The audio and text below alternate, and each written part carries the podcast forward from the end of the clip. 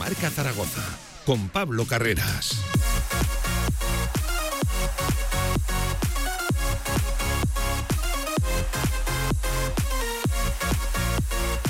Diez minutos por encima de la una del mediodía, martes 18 de octubre, no en un buen día, precisamente en lo que actualidad zaragocista hace referencia porque hoy el club ha confirmado algo que llevábamos temiendo pues en las últimas horas, lesión de Francho Serrano, lesión también de Iván Azón. En primer lugar, el delantero dice el club literalmente que estará fuera unas semanas por una lesión fibrilar de grado 1 en el bíceps femoral. Es una lesión solo de grado 1. Se temía, había miedo a que fuera algo más. Pues bien, eh, en torno a tres semanas más o menos estaría fuera Iván Azón, Francho Serrano, un poquito menos, con una distensión en el isquio. Son las dos noticias que ha confirmado el club en la mañana de hoy, donde ha tomado la palabra también Jair Amador, peso pesado importante en ese vestuario, que en primer lugar ha reconocido que la plantilla, que el vestuario, que el grupo de futbolistas está a muerte con el entrenador y que esa imagen, esa celebración junto al staff técnico, junto al entrenador, dice pues el sentir del el vestuario. Ha asegurado también que su renovación, que va bien, aunque ha querido aparcar el tema, no le ha querido dar más importancia de la que para él tiene, pero ha asegurado que él está contento, a gusto aquí en Zaragoza y que quiere quedarse en el Real Zaragoza. También ha asegurado que lo que viene por delante va a ser complicado, pero que parece que han encontrado la manera, la idea ya reconocido, que el equipo le hace falta sobre todo regularidad. Enseguida, ¿eh? escuchamos a Jair Amador, que por cierto ha confirmado también que se quedó fuera del partido del otro día frente al Villarreal B por unas molestias, por unas dolencias que de las cuales va recuperándose y veremos a ver si llega en esta corta extraña, extraña semana para el Real Zaragoza, ya saben, partido este mismo viernes en el nuevo Los Cármenes frente al Granada, a uno de esos equipos poderosos de la segunda división. Actualidad de baloncesto también en este directo Marca Zaragoza. Eh, también fútbol regional y un Hierro 2 muy especial. Enseguida estamos por aquí con el Cádiz de un hombre que eh, ganó, la verdad que una, una, gran cantidad de dinero, pero sobre todo ganó un torneo internacional en ese circuito árabe, en ese nuevo circuito árabe en el LIV. Lo dicho, tenemos un directo Marca Zaragoza hoy muy jugoso también. Vamos a hablar de fútbol sala. Hoy hay derby zaragozano, derby aragonés en la tercera ronda de la Copa del Rey, que mide al Sala 10 y al Pinseque. Pinseque, Sala 10, porque de hecho se juega en Pinseque. Con todo esto, como siempre, como todos los días, hasta las 3 de la tarde, Deporte Aragonés, directo Marca. De 1 a 3 de la tarde, directo Marca Zaragoza. Si quieres sacarte cualquier permiso de conducción, Grupauto. Formando conductores desde hace cuatro décadas. Centros de formación vial Grupauto. 12 autoescuelas con los medios más modernos y una inigualable flota de vehículos. Infórmate en grupauto.com. Grupauto, patrocinador oficial del Real Zaragoza. ¿Sabes por qué los frutos secos de El Rincón son tan tiernos y crujientes? Porque están recién hechos, directitos de su tostadero a tu casa. El Rincón. Escoge lo bueno. En Sabiñánigo, Hotel Villa Virginia, un impresionante edificio de piedra a 30 kilómetros de las pistas de esquí, 22 habitaciones con todas las instalaciones de un hotel de auténtica categoría. Hotel Villa Virginia, más información en internet, hotelvillavirginia.com.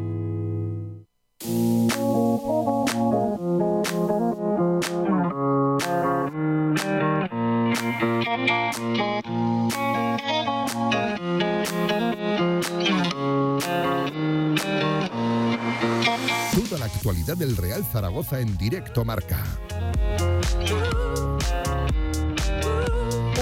Y cuarto del mediodía, ¿qué tal? ¿Cómo están? Bienvenidos, bienvenidas a su sintonía, a la de la radio del deporte, directo Marca Zaragoza, hasta las 3 de la tarde. Actualidad del conjunto de Juan Carlos Carcedo, también actualidad de baloncesto, luego secciones de fútbol regional y de hierro 2. Arrancamos por el eh, equipo blanquillo, por el Real Zaragoza, que esta mañana tenía una sesión de entrenamiento eh, en la ciudad deportiva, donde eh, las dos grandes ausencias han sido la de Iván Azón y también la de Francho Serrano. Confirmaba por la mañana el club la, las lesiones de ambos, que eh, vamos a ver cuánto mantienen al margen, sobre todo al delantero, eh, en menor medida al centrocampista Francho Serrano, que tiene una distensión en el isquio. De hecho, eh, el club no daba plazos ni en uno ni en otros, aunque en el caso de Iván Azón sí que se profundizaba un poco más. Decía el club que Iván Azón estará fuera unas semanas. tampoco no, no, sacan demasiado de, de dudas por una lesión fibrilar de grado 1, de primer grado en el bíceps femoral. Podía ser peor, ya saben que el grado 1 es el más bajo posible en las lesiones eh, musculares, así que eh, podía haber sido peor lo de, lo de Iván Azón. De hecho,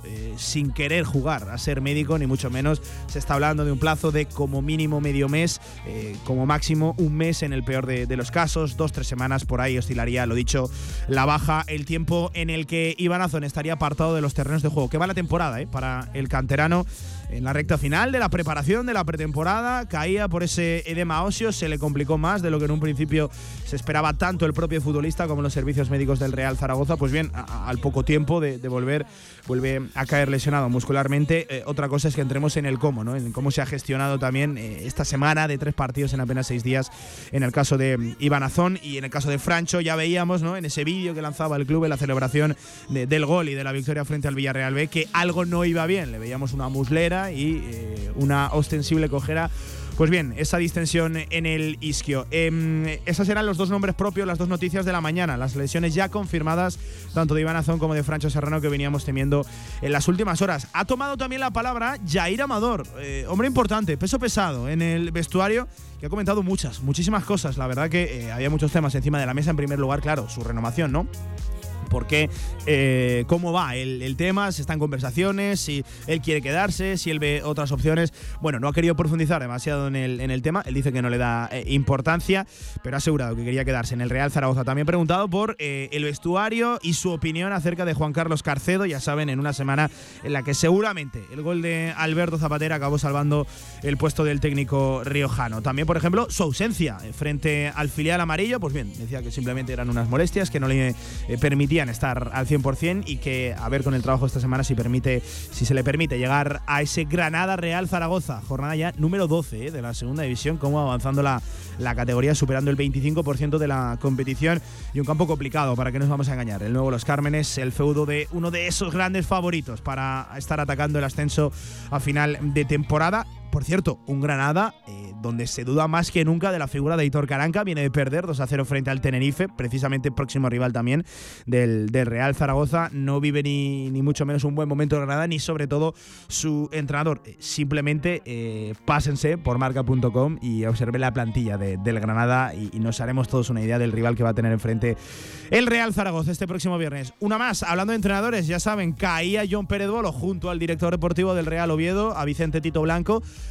pues ya tiene nuevo entrenador. El Real Oviedo, confirmado, nada, hace apenas media hora, es Álvaro Cervera, que desde algunos sectores se le había vinculado con la actualidad zaragocista, pues nada más lejos de la realidad. Acaba de firmar su contrato con el Real Oviedo. ojo también el caso de John Pérez Bolo. ¿eh? Seguramente eh, el mayor deseo por parte de muchos equipos este verano, en lo que Banquillos hace referencia, pues bien, ha durado 11 jornadas en el Real Oviedo. Lo que es el fútbol, lo que son los proyectos y lo que es sobre todo esta categoría 18 minutos por encima de la una del mediodía, martes 18 de octubre. Hoy toca escuchar a Yair Amador.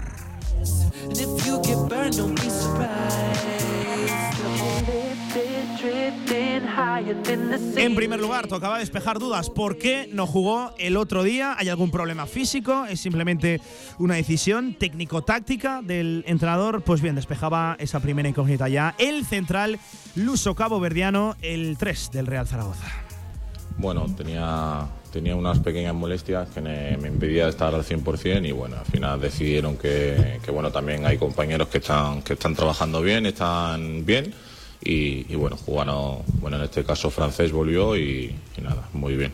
Bien, bien, ahora ya me encuentro mejor. Bueno, eh, ayer ya hice, hice el primer entrenamiento después de, no haber jugado y tal y, la verdad que, que buenas sensaciones.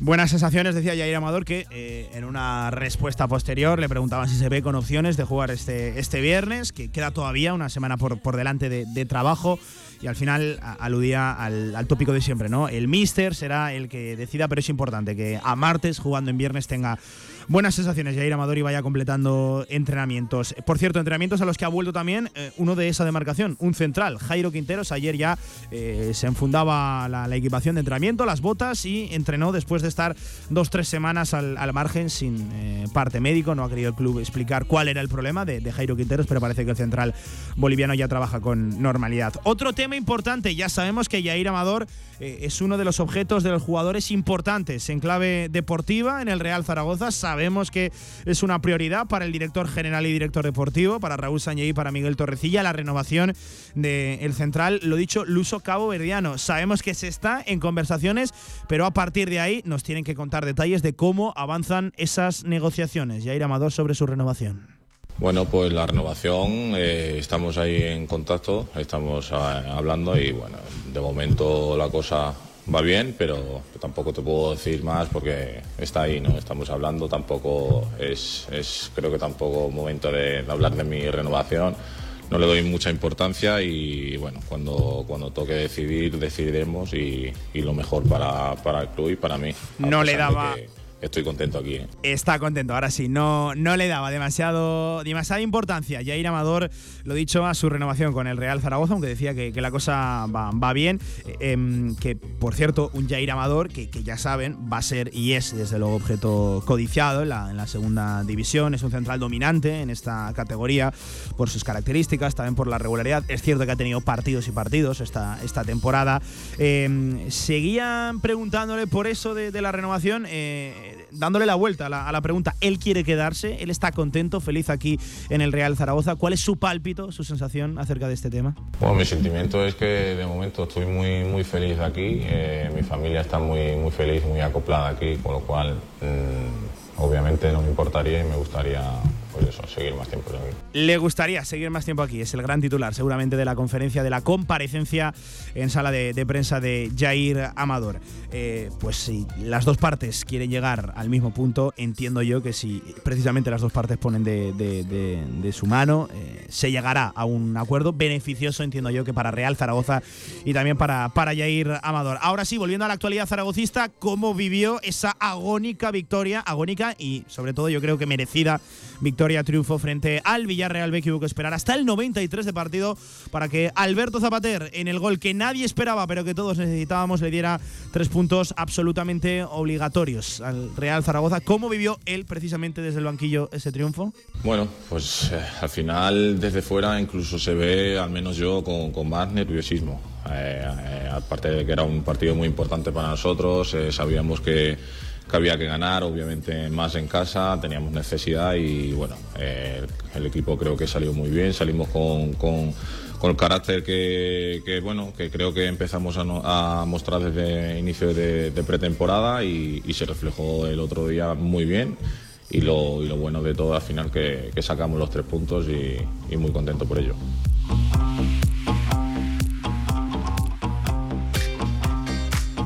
23 sobre la una del mediodía. Vamos a hacer un pequeño parón en las declaraciones de Jair Amador. Todavía queda mucho, ¿eh? mucho por delante. Eh, decía Jair Amador que muy contentos, muy felices por el triunfo. Yo voy a añadir una palabra y, que aliviados. Eh, en primer lugar, el equipo, porque necesitaba la, la victoria para salir de esa parte baja de la tabla, para auparse como mínimo a esa media tabla y sobre todo para respirar Juan Carlos Carcedo, el técnico que, diferente hubiera sido la película, no sé yo si en caso de, empate, eh, pero sí con las sensaciones mostradas el otro día en la, segunda parte y por eso de volver a dejar escapar puntos en la Romanía. Ya saben que sigue siendo el nombre propio de Juan Carlos Carcedo, el devenir del técnico riojano, su futuro al frente del Real Zaragoza. Hablando de eso, de la victoria de Juan Carlos Carcedo, de todos los ingredientes ingredientes que rodean ahora mismo a la actualidad zaragocista. Hay muchos temas de los que opinar en este directo Marca Zaragoza, con las lesiones también de Iván Azoni y de Francho Serrano. Por cierto, otra vez el Real Zaragoza simplemente con dos delanteros en nómina. Ya sabemos que Carcedo siempre que ha tenido esta circunstancia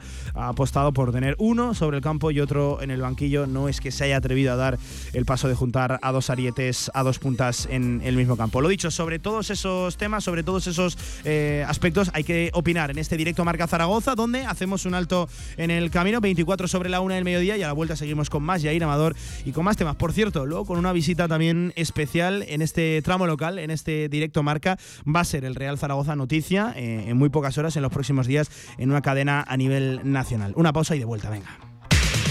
QTZ Marketing, agencia de comunicación, marketing y desarrollo web en Zaragoza. Tu página web con QTZ, la publicidad de tu empresa con QTZ. El marketing en Aragón se escribe QTZ Marketing. Consúltanos sin compromiso. Somos hijos de las piedras, de la tierra y del viento. Somos arte Somos vino. Somos Cariñena. Colección Premium El Vino de las Piedras. Denominación de origen Cariñena. Aragón Alimentos Nobles. Gobierno de Aragón. Albema, alquiler y venta de maquinaria para la construcción, venta de herramienta y materiales, morteros técnicos, químicos, cerámicas, aislamientos, tabiquería seca y así hasta 4.000 referencias en stock. Empresa zaragozana con más de 35 años. Les esperamos en nuestras instalaciones en Camino de Cogullada 24. Teléfono 976 47 17 98. Descarga ya nuestra app para iOS y Android. Todo el deporte aragonés en tu móvil. Radio Marca Zaragoza. El deporte que se vive estés donde estés. Desde este miércoles 19 de octubre, vive la jornada de Casa de Mon Zaragoza en directo, con Radio Marca, desde el Meli del Tubo, con invitados, noticias y toda la actualidad del baloncesto. El Meli del Tubo, tu lugar de referencia para disfrutar de tapas y comida con sabor.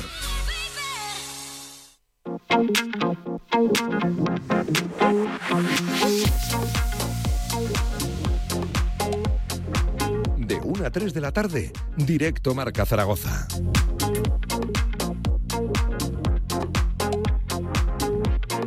27 minutos por encima de la una del mediodía. Eh, hoy hablando de ese tema del que lanzábamos antes de la pausa, eh, sabemos que Juan Carlos Carcedo, siempre que ha tenido solo un, dos delanteros en, en nómina, ha jugado con uno, ese 4-2-3-1, esos diferentes esquemas, pero siempre solo con, con un punta o incluso acostando a Juliano Simeone en la izquierda. Vamos a ver qué decide ejecutar, qué decide hacer el técnico riojano este, este viernes en, en el nuevo Los Cármenes, precisamente eh, por eso de tener solo dos. Recuerden que regresa Juliano Simeone, pero que se ha caído, Iván Y que continúa Mac Targuelle, y también por eso de tener el rival que, que- hay enfrente, como, como es el, Granada. Em, eh, por cierto, hablando de, hablando de Gueye, esta mañana eh, lanzábamos en redes sociales unos datos eh, de la estadística avanzada que pueden dar un reflejo, que pueden ofrecer una idea, un dibujo de qué es lo que puede aportar Mactar Gueye a este Real Zaragoza. Ya eh, con un primer partido como titular, con unos primeros minutos tangibles en un contexto normal de fútbol, no a la desesperada como veníamos viendo al, al senegalés, eh, se le observan ya rápidamente sus carencias y sus virtudes. Seguramente no sea o no pueda o no apunte a ser ese delantero absolutamente diferencial en la categoría, que es lo que se estaba buscando en este mercado de, de verano, entendiendo, digo yo, yo entiendo al menos por, por diferencial, aquel delantero, aquel punta que puede generar peligro por sí solo, ¿no? Que, que no hace falta, no, no necesita del resto de compañeros para, para generar desequilibrios y para generar peligro sobre portería rival. Pero sí que puede ser Mac Targuelle eh, algo más que aprovechable y diferencial en un aspecto, en una faceta donde el Real Zaragoza lleva desangrándose, ojo, no solo esta temporada, sino yo diría que como mínimo las dos, tres últimas. Es el centro lateral. Lanzábamos datos esta mañana, datos eh, de, una plataforma de, análisis de, fútbol avanzado, de fútbol de élite y de video scouting, eh, como es Instat. Eh, el Real Zaragoza pone únicamente 3,5 centros efectivos por partido. Eh, se explica lo de los centros efectivos. Centros que son potencialmente peligrosos y que son propicios para un remate de peligro sobre portería rival. Eh, de todos los centros que pone el Real Zaragoza, solo 24, es decir, uno de cada cuatro centros del Real Zaragoza son potencialmente peligrosos, son efectivos. E- Es decir, tres los acaba desperdiciando el Real Zaragoza por partido. Ya sabemos, eh, tres de, cada cuatro que pone. Eh, ya sabemos que el Real Zaragoza, una de sus ideas parece el centro lateral a través de los extremos. Por cierto, extremos que ahí podríamos entrar en otro debate. ¿Tiene extremos centradores o no el, Real Zaragoza? O simplemente tiene extremos. Se está hablando mucho por la izquierda creo yo que convendría hablar también por la derecha. Pero más allá de extremos, más allá de los centros de los propios eh, laterales, eh, solo el 24% de los centros son efectivos. Por cierto, lidera la tabla de centros efectivos en el Real Zaragoza. Uno, Fran Gámez, que ha puesto 5, tiene un porcentaje de 24 centros efectivos en esta temporada. Eh, el segundo es Larra, uno de sus puntos fuertes a priori. El de Larra, que viene de sumar buenos minutos, buena, buena suplencia. Solo 4 centros efectivos, un porcentaje del 21%. A partir de ahí, Bermejo, 4, un 29%. Gaby Fuentes, cuidado, este, este, este dato es, sangrante. Solo 19% de los centros de Gaby Fuentes son, son efectivos. Y, y el que lidera este ranking eh, de porcentaje es Valentín Bada, que está en un 40% poniendo cuatro centros efectivos en lo que llamamos de temporada. Eh, ¿Puede eh, acabar eh, maquillando esos datos en el centro lateral, mejorar esos porcentajes, ya no solo porque la calidad del centro sea mejor, que tiene que ser mejor, que tiene que mejorar, sino porque sabemos que McTargelle lo demostró el otro día, tiene un potencial de, cabeza tremendo, ¿no? Para el recuerdo va a quedar ese, remate que, que, todavía sigue temblando el larguero hacía tiempo, que no veíamos así en el estadio municipal de la, de la Romareda, un remate de cabeza semejante, desde tan lejos, tan bien orillado, también ejecutado y también angulado. luego, por cierto, también paradójico, acaba sacando Philip Jorgensen, el portero del Villarreal, eh, el remate con la cabeza prácticamente de espaldas, que ese balón podía ir a cualquier parte y, acabó superando el larguero. Que queríamos dejar esos datos eh, de, de, de y del centro lateral, que puede mejorar con la presencia del delantero senegalés. Ahora sí parece que sumamos eh, uno más a esa lista de, delanteros con sus carencias y con sus virtudes que parecen ya bastante claras una vez entra en dinámica de, equipo. oye, seguimos escuchando a Jair Amador, entrando a temas también de actualidad muy significativa, desde luego la imagen de la celebración conjunta entre plantilla y entre eh, cuerpo técnico con Juan Carlos Carcedo. Eh, ¿Qué significa la imagen, esa acción de celebrar el gol junto al míster Jair Amador? Bueno, pues muy clara, ¿no? Quiere decir que al final estamos todos unidos, estamos todos con, el míster y el cuerpo técnico eh, y nada, muy ilusionados con, el trabajo que se sigue haciendo, que, nos transmiten y esa es la idea de, de seguir así, vaya. Bueno, pues a muerte, ¿eh? el vestuario con Juan Carlos Carcedo, lo, acaban de escuchar, decía literalmente muy ilusionados todos con, con el míster, con el entrenador, pero claro, cómo afronta el jugador sobre el terreno de juego, en este caso en el de Jair Amador el otro día en el banquillo, los cánticos de Carcedo Betella, también este último que se sumó en el último partido de Torrecilla Dimisión, escuchen lo que comentaba Jair. Bueno, al final eh, la afición está en todo su derecho de, opinar, de, bueno, de transmitir su, bueno, su sentir y más allá de, eso nosotros bueno, seguimos con, la idea de trabajar, de, que, como he dicho antes, eh, somos una piña todo el, toda la plantilla junto con, con staff y bueno, son libres de opinar lo que quieran y nosotros seguiremos trabajando, que es lo que tenemos que hacer. Volví a recalcar, ya Amador, eso de que van de la mano. Eh, parece muy claro que el vestuario está junto a Juan Carlos Carcedo y no me parece ni mucho menos un, detalle menor, eh, valorando, ponderando todo tipo de puntos y situaciones eh, en lo que a Juan Carlos Carcedo hizo continuidad en el Real Zaragoza hace referencia. Todos vamos a coincidir que precisamente dijo Raúl Sanjay que había que huir del resultadismo y que el otro día fue el resultado lo que salvó a Juan Carlos Carcedo. Sonia Odioso, compañera del diario Marca, ¿qué tal? ¿Cómo estás? Hola, buenas tardes. Lo que es el fútbol, ¿eh, Sonia? Eh, hay que huir del resultadismo y seguramente la victoria, el gol en el último minuto acabó salvando a Juan Carlos Carcedo, Sonia.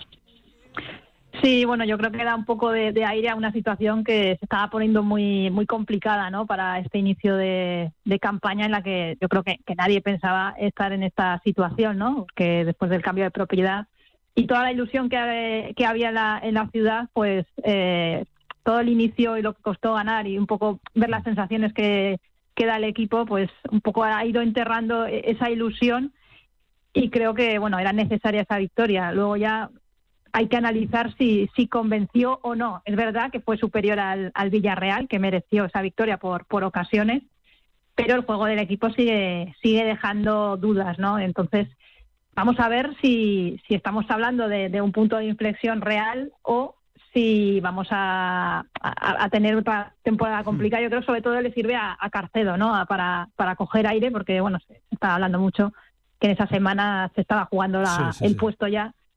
Al final los números eh, son los que mantienen a los entrenadores y, realmente no. Otros entrenadores habían caído, aunque con otra propiedad, pero habían caído mucho antes o, o con esos mismos números, ¿no? Entonces vamos a ver, tiene ahora un calendario complicado el, Real Zaragoza, pero bueno, es que si, si realmente quiere que el objetivo sea el que ha marcado la nueva propiedad, que no se ha escondido, hablando de, pelear por, por el playoff y por el ascenso, pues es que no le queda otra que, ganar a, a los equipos también que, que en teoría son favoritos, ¿no? Como tú, que tú al final, eh, por, por límite salarial, estás ahí, ¿no? Este año ya no tienes la excusa. Entonces vamos a ver, pero bueno, yo no soy demasiado optimista con, con después de esta derrota, o sea, de esta victoria, pero eh, quiero ver al equipo más. A ver cómo se maneja en, las próximas dos salidas. Hmm, lo, cierto, Sonia, es que la victoria fue agónica, pero yo creo que también merecida por, por los eh, méritos hechos eh, unos y, otros sobre el terreno de juego, sobre todo buena primera parte eh, del Real Zaragoza, poco esperada, vista, visto el 11 de, Juan Carlos Carcedo con muchas novedades y algunas decisiones difíciles de entender en aquel momento, luego otras hemos ido conociendo que por diferentes molestias físicas y por diferentes situaciones se caían del 11 jugadores que a priori apuntaban a ser importantes, pero claro, Sonia, yo estoy contigo también. Lo que se le viene por delante ahora al equipo es, en primer lugar, una reválida, una buena prueba de nivel para calibrar eh, si estamos hablando de reacción o si estamos hablando de, simplemente un triunfo en el, en el 93, ¿no? Lo que se viene por delante. Fíjate, Granada, Tenerife, Andorra, a la vez. Eh, vaya cuatro partidos, vaya cuatro jornadas consecutivas. Sí, la verdad es que complicado, ¿no? Es verdad que el Granada está siendo un poco irregular, sobre todo fuera de, de los Cármenes, pero en casa es que no ha perdido todavía. Me parece que son cuatro victorias, un empate, 12 goles a favor, uno en contra solamente. Y como analiza un poco los rivales siempre Carcedo, pues yo entiendo que no vamos a ver a un Real Zaragoza demasiado atrevido, ¿no? En Granada, teniendo en cuenta la pegada que, que tiene el conjunto andaluz y lo poco que encaja. Eh, yo es que, claro, llevados a este punto y, con el déficit de la clasificación que hay después del inicio dubitativo que, ha tenido, pues te, diría que, el equipo debería de, pensar en, dar un pasito adelante, ¿no? Porque está claro que es difícil ganar los partidos si no disparas a puerta, ¿no? En eh, las últimas salidas le ha costado mucho al equipo eh, el generar ocasiones. No en el último partido contra el Villarreal B, que también al ser un filial es un enemigo distinto ¿no? al resto de, los de la categoría. Eh, juegan un poco más alegre, eh, defensivamente no son demasiado fuertes. Bueno, lo, supo aprovechar en ese aspecto eh, el conjunto aragonés. Pero a mí me siguen quedando muchas dudas en, tanto en el sistema como en, el estilo de juego que, que está implantando, que quiere implantar Carcedo, ¿no? También es verdad que ha quedado muy señalado, a pesar de la victoria, eh, el entrenador de cara a, la grada, ¿no? Yo no recordaba eh, lo del entrenador, sí, que estamos más acostumbrados, pero el señalar tanto a un director deportivo, creo que sí, sí, sí, no, no, no, no, recuerdo ningún cántico en contra de, ningún director deportivo, realmente. Hmm. Mira que han pasado también. Además, eh, eh, muy claro, ¿eh? y, al, unísono, eh, no sé si con más potencia, con más respaldo que el de Carcedo, pero, pero se escuchó perfectamente durante varios momentos del partido, incluso con la victoria, eso de Carcedo vete ya, y también lo que tú decías, Sonia, lo de Torrecilla Dimisión, señalando al director deportivo, que yo ayer lo decía aquí en la tertulia de, de Radio Marca, Sonia, eh, eh, es un movimiento inteligente de la Romareda. Eh, Zaragoza y, la Romareda es un estadio, una ciudad de, fútbol, y saben que eso es la antesala de señalar a Raúl Sanjay, que es el que toma verdaderamente las decisiones y el que mueve los hilos del club a, día de hoy. Es la antesala, el, paso previo a, señalar y a, protestar contra el director general. No, que creo que al final eh, el fondo de inversión que, al final es el que ha puesto el dinero, al que tiene que pedir responsabilidades es a, Raúl Sanjei, que es el hombre fuerte y el hombre de confianza por el que han apostado para, para, liderar un poco el proyecto en el día a día aquí en Zaragoza, ya que ellos en diferentes fondos que, pertenecen pues, pues no están, ¿no? Y tenía que tomar dos decisiones importantes, quizá las más importantes de, todo el año, la del director deportivo y la del entrenador. Y visto lo visto, se ha equivocado en las dos. Yo creo que, que la del director deportivo no sorprende, porque todo el mundo ya teníamos claro que después del año y medio que lleva en el Real Zaragoza no había hecho méritos suficientes, creo yo, para, para ganarse esa renovación. Hmm. Luego me preocupa, ¿no? También porque cuando te justifican por qué eh, se, ha, se ha quedado, le han, renovado, es por el poco conocimiento que tiene el hombre de confianza que han puesto en, en segunda división. Entonces, y luego la, figura del entrenador, todos pensábamos que iba, se iba a apostar por un entrenador con más experiencia en, la categoría. Otro perfil no distinto, y bueno, pues sorprendieron con, con que te puede salir bien, te puede salir mal, pues en este aspecto no está saliendo del todo bien. Y mm, vamos, yo creo que lo que quizás puede llamar un poco más la atención, o difiere de otras temporadas, que eso se cantó también sobre la victoria. anormalmente siempre se grita después de un empate o después de un mal partido, después de una derrota pero a mí me cuesta también, excepto aquel año con Chechu Rojo, que, se le pitó a Alto Acuña para que fallara el penalti, para que echaran a, Chechu porque no les gustaba la, forma de jugar del equipo. Yo creo que no hay otro caso eh, que en la victoria eh, la gente aún así siga pidiendo que, el entrenador no siga y la dimisión del director deportivo. Creo que ahora es complicado o muy bien tiene que hacerlo el equipo para que eso cambie, sobre todo cada vez que juegan en casa. Al final, y son 11 jornadas, da, pena porque se acaba de empezar y, es prácticamente en el inicio, pues eh, tanto, Torrecilla ya estaba señalada el año pasado, pero bueno, yo creo que no se cantó eh, esto el año pasado porque todo el mundo da por hecho que al acabar contrato no, no iba a seguir. El caso de Carcedo, bueno, pues es que a mí lo, hablábamos las semanas anteriores, ¿no? Me recuerda un poco a la temporada de Baraja, a la temporada de, de Idiáquez, en la que el equipo no, no transmite o lo que transmite no, no da para, para pelear por, por el ascenso, ¿no? Y, no solo quiero culpar, o sea, no es el único el culpable Carcedo, que al final la plantilla es lo que es la plantilla, la confección de la plantilla la, han hecho otras personas, ¿no? Y bueno, analizas un poco cómo ha quedado y, es difícil verlo peleando por, por el ascenso, por, por lo eh, decía Sanjay que había dos que habían duplicado los puestos, ¿no? Bueno, hay, dos que están triplicados y hay otros que no tienen ningún tipo de El banquillo del otro día, Sonia, con solo dos perfiles eh, ofensivos, es cierto, eh, con, la expulsión de, un delantero importante como es Juliano Simeone, pero claro, es que el otro día perfiles ofensivos tenías a Víctor Mollejo y tenías a Iván Azón, que luego se acaba demostrando que prácticamente no estaba ni al 50, 60 por, por ciento después de la, eh, yo creo que, extenuación a la que se le llevó en el partido frente al Racing de, de Santander. fíjate, Soria, ¿cuántos laterales izquierdos cuántos laterales derechos había el otro día en convocatoria. Y eso que uno de los que entró, precisamente Gaizka Larrazábal, para mí dejó buenos minutos, eh, buena suplencia. Eh, demostró que puede ser un jugador que en determinados contextos le, aporte al Real Zaragoza, participe directo en la jugada del gol, da el pase previo al pase de gol de, Iván Azón. Sí, yo creo que Larrazábal igual firmó su mejor partido con la mitad del Zaragoza en los minutos que estuvo, ¿no? Pero es cierto que hay, posiciones que, que no están reforzadas. Bueno, hablaban cuando se referían a extremos de jugadores de banda, eh, extremos creo que, era la palabra que, que decía Sanjei, ¿no? Que, que, había cuatro, ¿no? Con Puche, Bermejo, mm, eh, Larrazábal y, y Mollejo. Bueno, yo creo que es un poco optimista, ¿no? El decir que esos son extremos porque Larrazábal prácticamente siempre juega de lateral y hay otras posiciones, bueno, tienes que jugar con centrocampistas puros y duros en posiciones que no son las suyas, como Bada que está jugando de media punta. A mí, para mí, Bermejo no es un extremo, ni, debería jugar en banda, aunque siempre va por dentro. Y, lo que dices tú, al final miras el banquillo y bueno, eh, el otro día que Jair y Francho que estaban en el banquillo estaban con molestias hmm. y luego están los dos laterales izquierdos, tanto Nieto como, como la Sure, que prácticamente ni calientan ni cuentan. Entonces eh, el, el banquillo se te reduce mucho eso es una mala planificación. Uno de los motivos por el que Sanjay dice públicamente que renueva a Torrecilla es porque es el que mejor conoce la plantilla y sabía perfectamente lo que tenía que reforzar. Pues me parece todavía más grave que haya quedado la plantilla como ha quedado. Hmm. Eh, Sonia, cuando eh, se viene de un mal momento y se consigue una victoria, eh, parece recurrente, ¿no? Hablar de, brotes verdes más allá, por ejemplo, de la buena de la buena suplencia, de los buenos minutos de, de Gaizka Larrazábal. hubo jugadores que parece que, se han sumado a la, causa, ¿no? Bermejo seguramente hizo uno de los mejores partidos, seguro que el mejor de la, de la temporada, fue para mí el, mejor del encuentro, el que más equilibrio desaportó, ojo, tanto por fuera como por dentro, en la, en la segunda parte que lo vimos, en lo que yo también voy a coincidir, tendría que ser su, posición, la, la media punta. Eh, buenos minutos también, eh, buena aportación de, Miguel Puche que ha demostrado que puede estar si, si Carcedo cuenta con, con él y, el gran nombre, ¿no? Al que todos nos pedíamos, Sonia. Mactar Gueye, primera titularidad, que hombre, voy a decir yo que dejó buenas sensaciones, sobre todo porque mostró algo que hasta ahora el Real Zaragoza no había sido capaz de demostrar, ¿no? Ese remate, esa presencia en el área, eh, esos toques de, cabeza.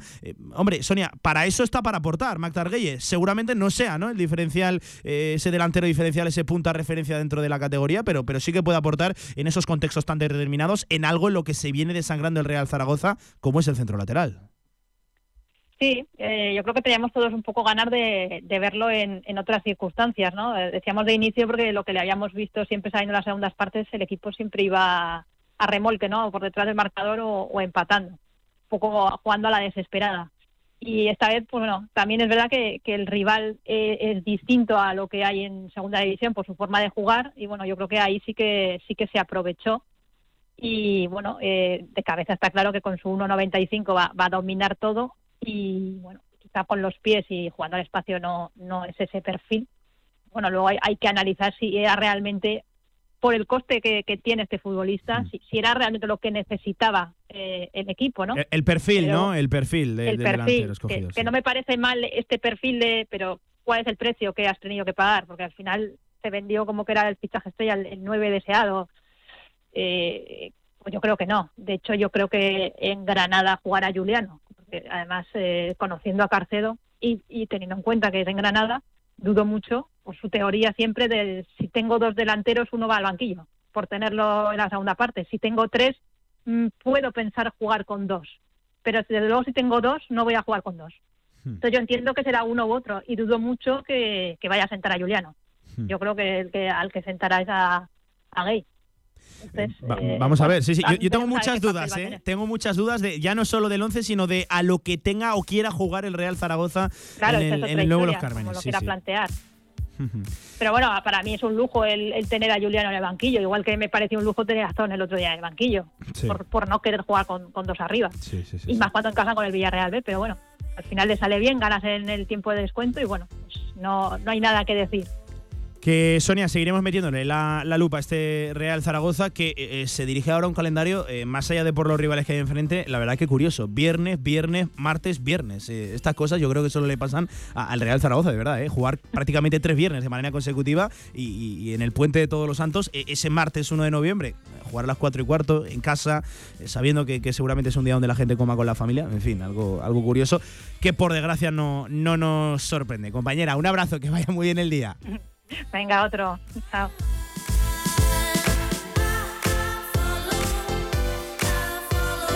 Con este temazo de fondo nos queda escuchar también algunas declaraciones de Jair Amador, ahora sí haciendo valoración de lo que lleva de temporada en lo colectivo y también en lo individual. ¿Cómo valora de momento estas 11 primeras jornadas? Bueno, pues a nivel individual, eh, bueno, de momento estaba hasta, hasta las molestias, estaba jugando, estaba jugando todo, eh, creo que, buena, que con buena sensación, si es verdad que a buena final tienes mejor y peores partidos, pero, pero bueno, creo que, que bien además más allá de que obviamente siempre se puede dar más y se puede mejorar, ¿no? Y esa es la idea.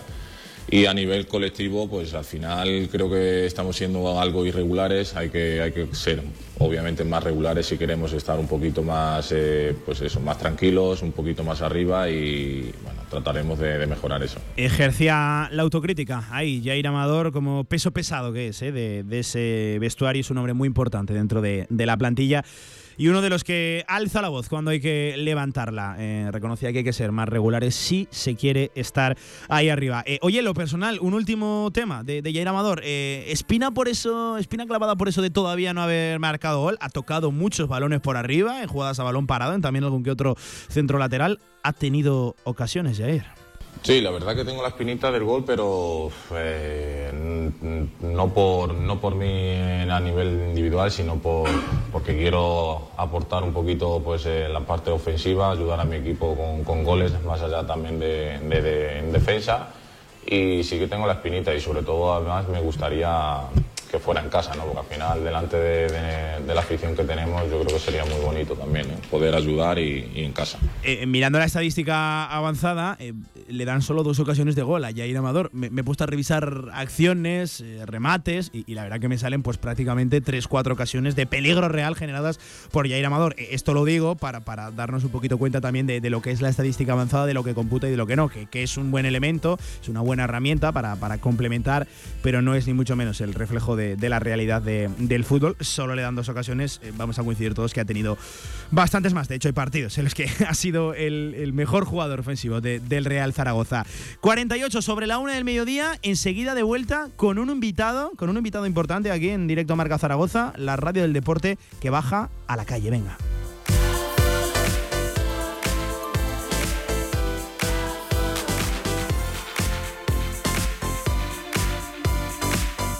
Oye, y en este directo Marca Zaragoza nos hemos bajado cerquita de la radio y aquí por la Plaza del Pilar eh, me he encontrado al compañero Guillermo Maisterra de Jugones de la Sexta. Willy, ¿qué tal? Buenas tardes. ¿Qué tal, Pablo? Buenas tardes. Eh, oye, ¿qué haces por aquí? ¿Qué, te hemos cazado? No sé, hasta donde puedas contar. ¿qué, hace un compañero de la sexta por aquí? Bueno, pues Jugones, que ya sabéis que tiene un lado muy zaragocista, con, con Josep como un zaragocista más, pues bueno, nos hemos querido venir a Zaragoza todavía con las resacas de las fiestas para bueno pues analizar un poquito la, victoria del sábado y pues bueno para hacer una pequeña sorpresa que tenemos guardada para esta semana con el que fue el gran protagonista del sábado. Uy, creo que has desvelado ya demasiado. ¿eh? Oye, eh, tú lo decías, ¿no? Me da la sensación de que la sexta a, nivel nacional es uno de los canales que, siempre da mucho protagonismo ¿no? Al, Real Zaragoza. No sé si es porque Josep Pedrero siente cercanía, afinidad con el Real Zaragoza, pero suele tener siempre su espacio, ¿no? El Real Zaragoza, a pesar de estar en segunda división y en una situación ya de 10 años consecutivos en esta categoría.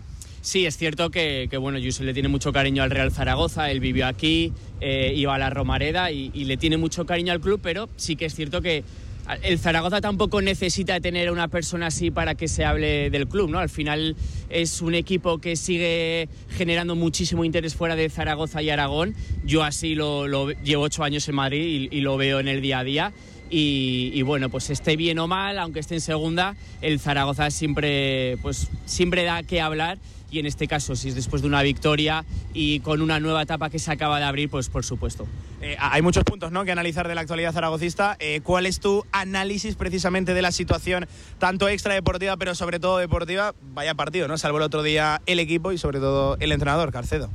Sí, a ver, yo creo que el Real Zaragoza, eh, la victoria fue justa, fue superior al Villarreal B. Es verdad que no hizo un partido espectacular, no, no nos deleitamos de un fútbol eh, maravilloso, pero fue superior al Villarreal B y en ese sentido se mereció ganar. Que tocó sufrir muchísimo, que el partido parecía que se al empate, también. Entonces, pues bueno, nos quedamos con lo positivo y es que esta vez sí el Zaragoza supo ganar el partido sí que me preocupa más pues un poquito el tema de, lo que estoy viendo desde el inicio de temporada, ¿no? Me, cuesta reconocer a este Zaragoza, ¿no? Eh, con Jim te podías aburrir o no, pero sabías un poco a qué jugaba ese equipo. Con Carcedo yo creo que le falta identidad y yo creo que el Zaragoza siempre se ha caracterizado por eso, ¿no? Por una identidad muy concreta y, me preocupa que con Carcedo no la tengamos.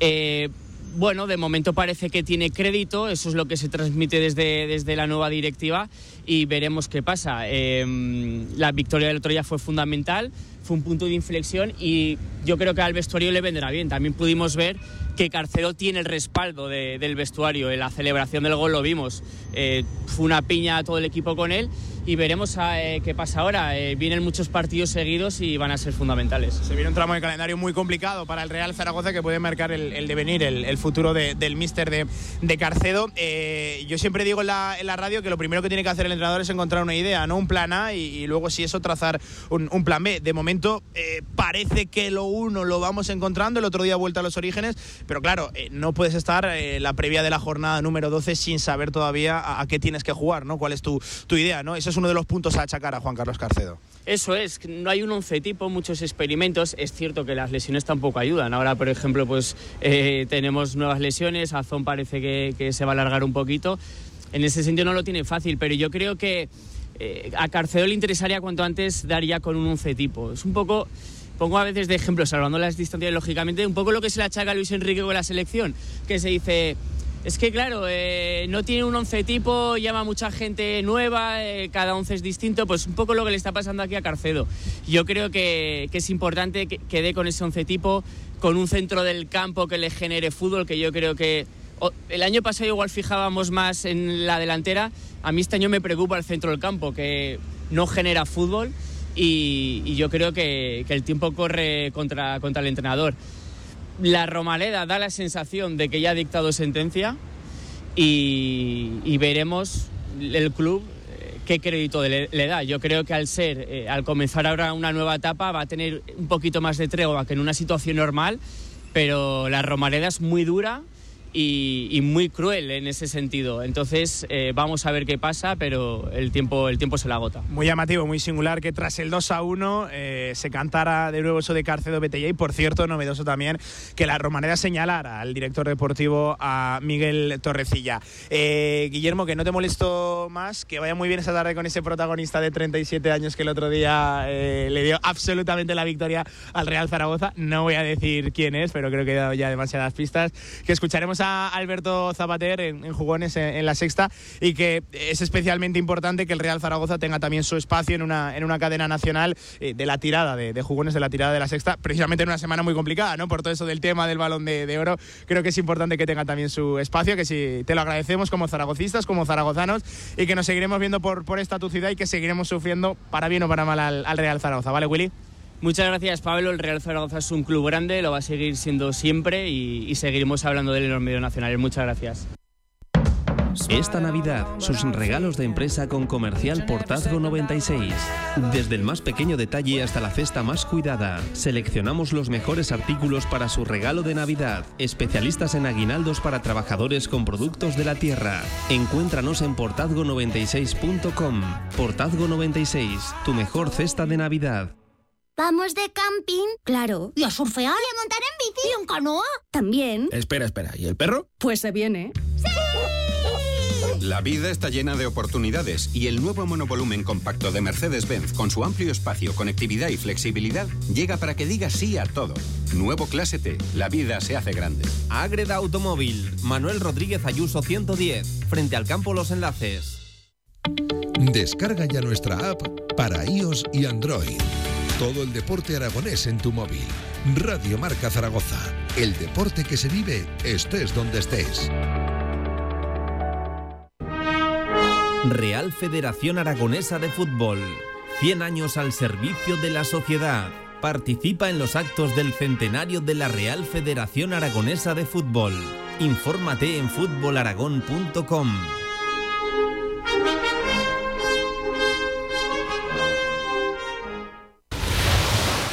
Pasa tus viejas cintas VHS a digital y sorprende a los tuyos. Convertimos todo tipo de formatos: VHS, Hi8, Mini DV. Convierte tu contenido analógico a digital y disfrútalo siempre.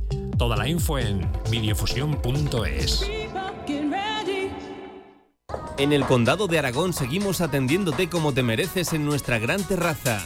Haz tu reserva o pedidos para llevar en el teléfono 976-798309. El Condado de Aragón, en Camino de los Molinos 42. Nos esforzamos para seguir dando servicio a nuestros clientes.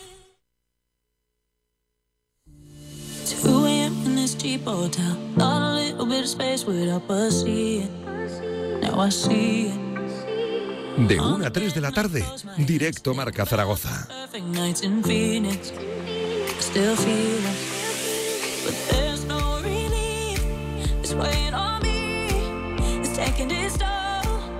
A tres minutos de las dos de la tarde, de vuelta en este directo Marca Zaragoza, aparcamos la actualidad del Real Zaragoza, que ya saben pasa por esas dos lesiones, la de los dos canteranos, tanto Francho como Iván Azón, y nos metemos de lleno en el mundo del baloncesto en un día donde es cierto no hay demasiada actualidad, pero tenemos una noticia importante que contar. Paco Cotaina, amigo, compañero, ¿qué tal? Buenas tardes.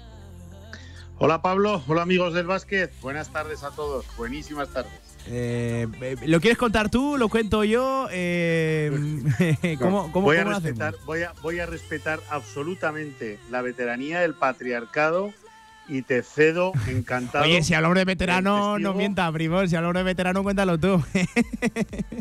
a No, ver, no, no. venga, va. El Lo- veterano, el veterano en Radio Marca en prensa y en, y en Sí. este, en este eh, divertidísimo y atractivo mundillo periodístico eres tú.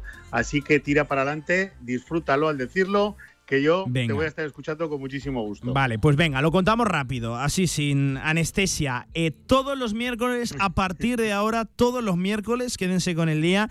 Programa especial de baloncesto, directo Marca Zaragoza, que va a seguir siendo directo Marca con toda la actualidad del deporte aragonés. Es decir, no va a ser un monográfico de baloncesto, pero sí eh, va a copar eh, gran parte eh, de, esa programación, el deporte de la canasta, el baloncesto. Nos vamos a volcar haciendo el análisis de la jornada, tanto del masculino como del femenino, con toda la actualidad. Ojo, no solo baloncesto de élite, también baloncesto de base. Vamos a tener tertulias, vamos a tener protagonistas. Y todo esto será emitido desde el Meli del Tubo. Sin lugar a dudas, uno de los establecimientos referencia de- del Tubo, eh, un local, eh, un bar, restaurante que yo creo que a todos nuestros oyentes le- les va a sonar. Pues bien, desde esa segunda planta del Meli del Tubo emitiremos todos los miércoles un especial directo Marca Zaragoza hablando de baloncesto. Eh, esto empieza mañana mismo, Paco.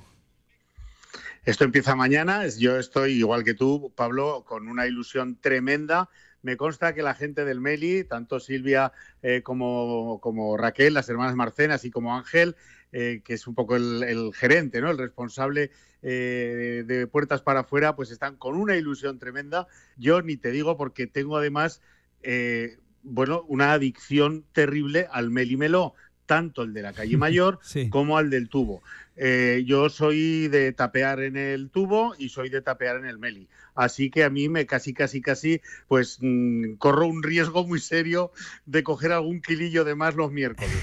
Eh, excelente noticia, fantástica noticia. Ellos mm, son gente de baloncesto. Ángel es, es, es eh, pues bueno, tiene este vicio ¿no? en la vena que llevamos algunos y bueno, pues ellos están encantados, pero no te digo nada lo encantados que estamos nosotros, Pablo. Y empezamos mañana. Empezamos mañana mismo, ¿eh? con, protagonistas, con toda la actualidad de, de Casa de Mon masculino, que no es nada buena, no, no nos vamos a engañar, sí que la es la, De, la del femenino, porque además, Paco, eh, hemos ido conociendo, pues bueno, lo, habitual, ¿no? De, después de cada jornada, eh, MVPs de la fecha, el quinteto ideal de, de la jornada, ha tomado ¿eh? mucho protagonismo en esta tercera ya jornada de la Liga Andesa Femenina Casa de Monzaragoza. Bueno, es que ese 65-81 en, en Tierras Canarias eh, y en la forma en la, que se, en la que se consiguió, con el trabajo de equipo, con la palabra equipo, yo creo, en mayúsculas, todo el que pudo ver o los que pudimos ver ese partido, desde luego nos quedó la sensación de que ese vestuario, ese grupo, no es un, una, eh, no es un grupo, un número de jugadoras de baloncesto, es algo que va mucho más. La palabra eh, familia, la palabra equipo, la palabra unión, la palabra vestuario, la palabra todas juntas eh, bueno, pues es, santo y seña de este equipo y en Canarias eh, es que fue una auténtica exhibición. Y efectivamente, después de esto, pues claro, eh, cuando se juega así, cuando se hacen los partidos de esta forma, pues luego sales en las noticias buenas de los postpartidos, en los quintetos de la jornada, en los MVPs, y aquí tenemos pues nada menos que a dos que ahora mismo, si quieres, hablamos de ellas, pero yo no quiero dejarme para nada atrás a las otras ocho o nueve que, cuya aportación fue fundamentalísima. Lo que pasa es que lo de estas dos que vamos a hablar ahora, pues fue de chupa y domine, fue de campanillas, fue de seis y el complementario, Pablo. Eh, MVP de la jornada Vega Jimeno, quinteto ideal para Vega Jimeno, para la propia MVP de la jornada. Eh, esto es, esto es de, de, orgullo, esto tenía que ser lógico. Eh, también se encuentra ahí uno de las grandes caras nuevas, uno de los grandes debut, Leonie Fievich, la teutona, la alemana. Es que menudo partido se descalzó la, jugadora alemana, Leonie Fibic, que a la que se esperaba con muchas ganas, que ya que ya ha superado completamente pues esas molestias, esas pequeñas lesiones que la han tenido más por precaución que por gravedad, eh, un poco apartada del equipo, pero claro, ha vuelto y ha vuelto pues con todo, ¿no? Ha vuelto como una pisonadora. Mm. Leonie Fibic hizo 26 de valoración en Canarias, la friolera, fíjate qué cifras, Pablo, en 24 minutos recibió cinco faltas, dio cuatro asistencias, cogió ocho rebotes y anotó 14 puntos, además con unos porcentajes excelentes. Eso lo han metido en el quinteto de la jornada. Pero ¿quién, quién es la reina de ese quinteto? ¿Quién es la que, la que, la que, la que lleva la bandera, no? Pues la que lleva la bandera es ni más ni menos que nuestra queridísima Vega Jimeno, que eh, hizo 30 de valoración, Pablo, 30 de valoración con 26 minutos, seis faltas, las cifras son tremendas, ¿eh? seis faltas recibidas, cuatro asistencias, seis recuperaciones, seis rebotes, 15 puntos y en esos 15 puntos tres triples, Pablo, en momentos delicadísimos que podían eh, hacer que el equipo local, las Canarias, se vinieran para arriba y las cortó de cuajo con tres triples magistrales, mm. fantásticos, estratosféricos y claro, 30 de valoración, MVP de la jornada y como tú has dicho, en el quinteto eh, de la jornada. Claro que sí, pero es que detrás tuvieron a las soldados, ¿no? A, las, a, a, una auténtica, a un auténtico escuadrón de trabajadoras y yo por eso te decía, Pablo, que no quiero dejarme atrás ni por lo más lejano pues a Mariona, a Carmen Grande, a nuestra Lara González, a, Gracia Alonso, a Imani Tate, que hizo su partidazo, la aportación tremenda, bueno, de Merit Hempi y tremenda de su sustituta, de Serena Lingeldorf. Así que, eh, oye, partido ultra completo en el que se ha destacado a nivel nacional a dos jugadoras, pero yo destaco a diez más, ¿eh, Pablo? Sí, sí, sí, sí. No, no solo hay que atender eh, a, esas eh, MVPs, a esas que aparecen en el quinteto de la jornada, sino que eh, yo creo que hay que atender a todo el equipo. oye, Paco, por ir cerrando, esta tarde habla Marcel Ponitska, ah, habla un jugador del masculino al cual tenemos muchas ganas de escuchar, a ver cuál es el análisis, las conclusiones que él mismo extrae de la complicada, complicadísima situación que está viviendo el masculino.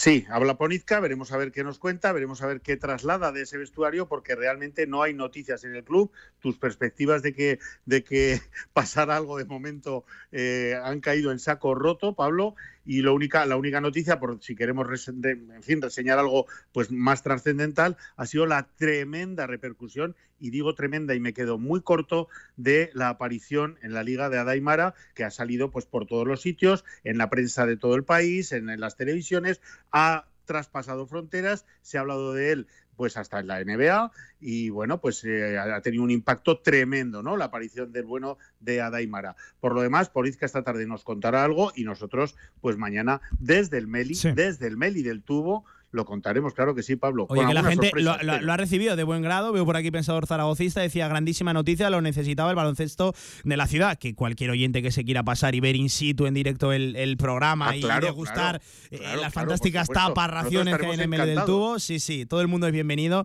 y, lo, pasaremos, lo pasaremos bien. Paco, amigo, que seguiremos hablando de baloncesto mañana, sin lugar a dudas, en el estreno de ese especial de Directo Marca Zaragoza de baloncesto desde el Meli del Tubo. Un abrazo, compañero, te veo mañana. Un abrazo muy fuerte y muchas ganas de que pasen 24 horas. Claro que sí, claro que sí. Mañana hay que estaremos con protagonistas. Eh, oye, cinco minutos por encima de las dos de la tarde, que voy a eso, muy tarde. Enseguida, fútbol regional. Simplemente contar que hoy a las 8 de la tarde hay derby zaragozano, derby aragonés de fútbol sala. Y hubo también este fin de semana, pues bien, este es de Copa del Rey entre el Sala 10 y el Pinseque, equipo de la segunda división B. A partir de las 8 de la tarde, partido correspondiente a la tercera jornada, de, a la tercera ronda de la competición del CAO. Se juega en casa del Pinseque actuarán como local. Lo dicho, 8 de la tarde, 6 por encima de las 2. Pausa, fútbol regional, a la vuelta. Con más de 25 años de experiencia, Anagán Correduría de Seguros te ofrece gran profesionalidad, gestión eficaz y los mejores precios en todo tipo de seguros generales y agropecuarios. Infórmate en el 976 31 8405 y en anagán.com. ¿Sabes por qué los frutos secos de El Rincón son tan tiernos y crujientes? Porque están recién hechos, directitos de su tostadero a tu casa. El Rincón. Escoge lo bueno. Ya llegan los pilares y también la mejor cerveza bávara a Oktoberfest Valdespartera.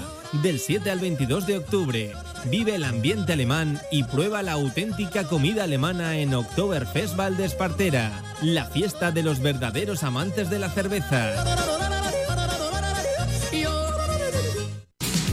Fútbol regional en directo Marca Zaragoza. Mira cómo Javier Villar, ¿qué tal, amigo? Buenas tardes, ¿cómo estás? ¿Qué tal, Pablo? Muy buenas. Hablando de nuestra tercera división, hablando de nuestro fútbol regional, eh, hoy imparable el ritmo que parece que toma el Épila de Rubén Zapater. Uf, es eh, algo increíble, ¿no? Yo creo que hacía muchos años que no había un equipo en tercera división que, arrancaba con tanta superioridad, ¿no? Porque es que, eh, para no ir más lejos, este último fin de semana yo creo que era un partido clave eh, que le iban a presentar muchos problemas y mucha batalla y lo solventó. Vaya manera de solventarlo, ¿eh? Binefar 1, Epila 4. O sea, eh, es que yo he visto al Binefar y me parece un equipazo y, la verdad es que pasa por encima de él y encima en su campo sí, sí, sí. Que, este Pila yo creo que va a dar mucho que hablar. Eh, y lo iremos analizando. Eh, resultados de esta jornada, número 6, Robres 0, Almudévar 0, Binefar 1, Epila 4, Huesca B 4, Tamarite 1,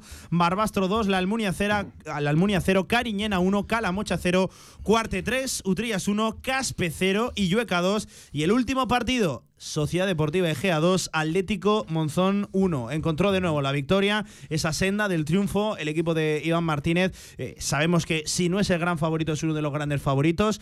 Eh, no había arrancado bien la temporada, parece que, se rehacen y a ver si este, esta victoria, este triunfo le sirve para, crecer Villar. A mí mm, me sorprende las dos cosas, ¿no? Lo, llevamos diciendo últimamente que el Egea, el Egea estaba llamado a ser uno de los firmes candidatos no a jugar el playoff, sino a ser campeón de, la competición y no había arrancado muy bien. Y me sorprende también por el Monzón. Que, sin ir muy lejos se, se, proclamó campeón de la Copa Federación. Eh, sabemos que es un poquito pretemporada, pero, pero se, superó hasta un Brea de, segunda red. Y, ahora mismo es que increíble, no ha ganado ni un punto. Em, nos vamos a marchar hasta las 5 villas. Ya tenemos conexión telefónica con, eh, seguramente, para mí, lo voy a decir ya antes de presentarlo, el mejor futbolista de la tercera división, seguramente el más eh, desequilibrante. Apostó por quedarse en el Egea a pesar de ser tercera división. Y nos escucha ya Alex Sánchez, futbolista. ¿Qué tal, Alex? Buenas tardes. Hola, buenas tardes. Y entiendo que contentos, eh, no sé si aliviados es la palabra después de ese segundo triunfo de, de la temporada, después de no arrancar bien el curso. Sí, bueno, necesitábamos ganar, está claro. Eh, al final somos un equipo completamente nuevo respecto al del año pasado y, con mucha gente joven. La, tercera es una categoría complicada en ese sentido porque, por ejemplo, habéis hablado del Épira, que tienen jugadores muy contrastados y que eso es un puntito a favor para, para estos equipos y nosotros necesitábamos coger ese, ese ritmo, ¿no? Y yo creo que, bueno, pues eh, poco a poco iremos mejorando. El otro día ganamos y esperamos seguir con esta, con esta línea. Hola, Alex. Buenas tardes. Buenas tardes. Eh, eh, oye, ¿y qué ha pasado en este arranque de competición? Que todos, como estamos diciendo, pensábamos mucho de, este GEA, que iba a ser eh, el que iba a estar ahí, junto al Huesca, lógicamente, porque era también el otro descendido, que ibais a estar ahí porfiando los dos. Pero el Huesca, por lo que se ve, sí que está ahí, pero vosotros os ha costado mucho ahora enderezar un poquito el rumbo, ¿no? Sí, yo creo que es lo que te he dicho en, parte, pues el, acoplarnos mucho los jugadores que al final nos tenemos que entender unos a otros y, y eso también lleva su ritmo, su tiempo, aunque es cierto que en esta tercera, que es más corta que nunca, eso pues es complicado. Hmm. Y luego, pues al final el fútbol, a los que llevamos años ya jugando, sabemos que es contundencia en las dos áreas, ¿no? Y, muchas veces nos ha faltado, eh, sobre todo arriba, la verdad. Y, y bueno, pues es que al final yo creo que no hemos merecido perder ningún partido claramente eh, la verdad, pero al final el fútbol es lo que es. Sí. Es acierto en las dos áreas y no lo hemos tenido muchas veces y al final eso nos ha penalizado. La verdad es que mm, a día de hoy eh, seguís siendo uno de los candidatos a, copar esos primeros puestos, si no ya el intentar ser campeones, pero os ha salido, como estamos hablando, un Epilar Respondón que, que, vaya carrera lleva, ¿no? y el Almudena hasta hace dos días. Sí, sí, sí. sí. nosotros hemos jugado contra los dos y decir que en el Epira, bueno, al final ya pues conoces a muchos jugadores, ¿no? Y, y pues jugadores como José Carlos Giro, como Miguel Manao o Rafinha, que al final pues mm. llevan muchos partidos en la categoría. Es que esas cosas, esos detalles, ¿no? Que lo que he hablado antes de, de, saber qué hacer en cada momento, la toma de decisiones, la, la contundencia, pues es que son expertos y, y al final pues son cosas que, que se notan en ese sentido y, y, que bueno que luego tienen otras malas porque al final pues son jugadores de más edad y, y todas estas cosas, pero que al final pues es verdad que en ese aspecto el Epira hmm. ha hecho una gran plantilla. Hablo del Epira sobre todo porque sí que me llama más la hmm. atención, ¿no? y habéis hablado de la línea que llevan, vaya. Em, em, un Epira que ahora mismo saca 11 puntos en ese liderato de la tercera división. Yo te lo voy a confesar, Alex, ayer estaba eh, en una tertulia de diferentes compañeros y, yo seguía dando como uno de los favoritos a, a, a pesar de que la desventaja ya sea importante. Y lo que tú decías, dabas una de las claves, es eh, la tercera división más corta jamás vista, ¿no? Son 30 jornadas, esto eh, enseguida nos metemos ya en una recta final, enseguida superamos el Ecuador de, la competición. Eh, entiendo que seguís confiando ahí adentro, ¿no? Sí, hombre, y luego, a ver, el fútbol al final ya sabéis que es dinámicas, el, el es cierto que lleva, pues, pues, pues, creo que todos los puntos ha conseguido. Sí, sí, sí, pleno, pleno, pleno, 18 de 18. Eso es, pero bueno, al final pues también eh, la confianza ahora mismo la tienen por las nubes y, al final es que estas cosas pueden cambiar, es cierto que es muy corta la liga y que las dinámicas, pues a poco que tengas una buena, es que ya tienes un colchón muy grande, pero bueno, que al final nosotros confiamos en que estamos yendo de menos a más y que, y que otros equipos van a tener también otras rachas negativas, eh, no sé en qué mes, muchos les llegan en febrero, en enero y tal, pero, pero sabemos que al final pues el fútbol puede cambiar en, de un mes para otro. Todos los años hablamos de que la tercera suele ser muy igualada, ¿no? Este año con, ese recorte de equipos y tal como se está viendo todo, todavía más, ¿no? O sea que yo creo que esta sí que va a ser la más igualada de, los últimos tiempos. Sí, a ver, yo ya parto de la base de que el fútbol en general se, ha equilibrado, o sea, cualquier categoría, el año pasado en segunda red igual, eh, es que se ha equilibrado tanto, es tan competido todo, ganar fuera de casa es que es tan difícil, ¿no?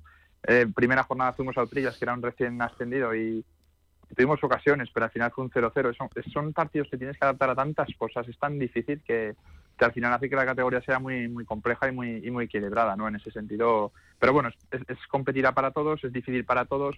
Sí que ha habido resultados que llaman la atención, pues como el del 1-4 en Binefar o el 1-9 del Binefar al, Almunia o, cosas así que pueden pasar de, de, mucho tiempo, mucho tiempo, pero, hmm. pero al final es, es, todo muy igualado y es muy complicado conseguir un resultado positivo, tanto dentro como fuera de casa. Yo, yo estoy de acuerdo, ¿eh? vas a cualquier campo, en cualquier competición, ¿eh? ya no hago distinciones, si de élites, si de, de fútbol regional, si de categorías más bajas, te encuentras ya equipos eh, bien trabajados, bien acoplados eh, en lo, en lo defensivo, eh, además un equipo que a priori apunta a ser dominador, como, como es el Egea, por, por esa terna de futbolistas que allí os ah. habéis juntado y te cuesta una, una barbaridad. La, la tercera división es un ejemplo de, ello, lo, decías, ¿no? Fíjate, vas contra un recién ascendido que llega con toda la ilusión del mundo, pero a priori no se puede comparar el proyecto de Legea con el de Loutrillas y os cuesta un mundo sacar ese empate a cero. Desde luego, pero bueno, es que al final en el fútbol, y lo vimos el otro día con el Zaragoza contra el Eibar que estaba jugando contra nueve, ¿no?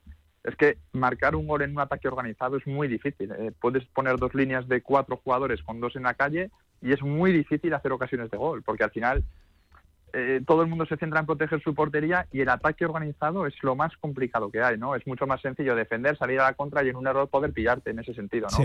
Entonces a los equipos como el Egea, que dominan el balón o que tratan de tener toda la posesión, es lo más complicado porque un fallo en un pase entre centrales pues puede ser una penalización de un equipo que salga a la contra. Y eso es mucho más sencillo en el fútbol, las transiciones, ¿no? Hmm.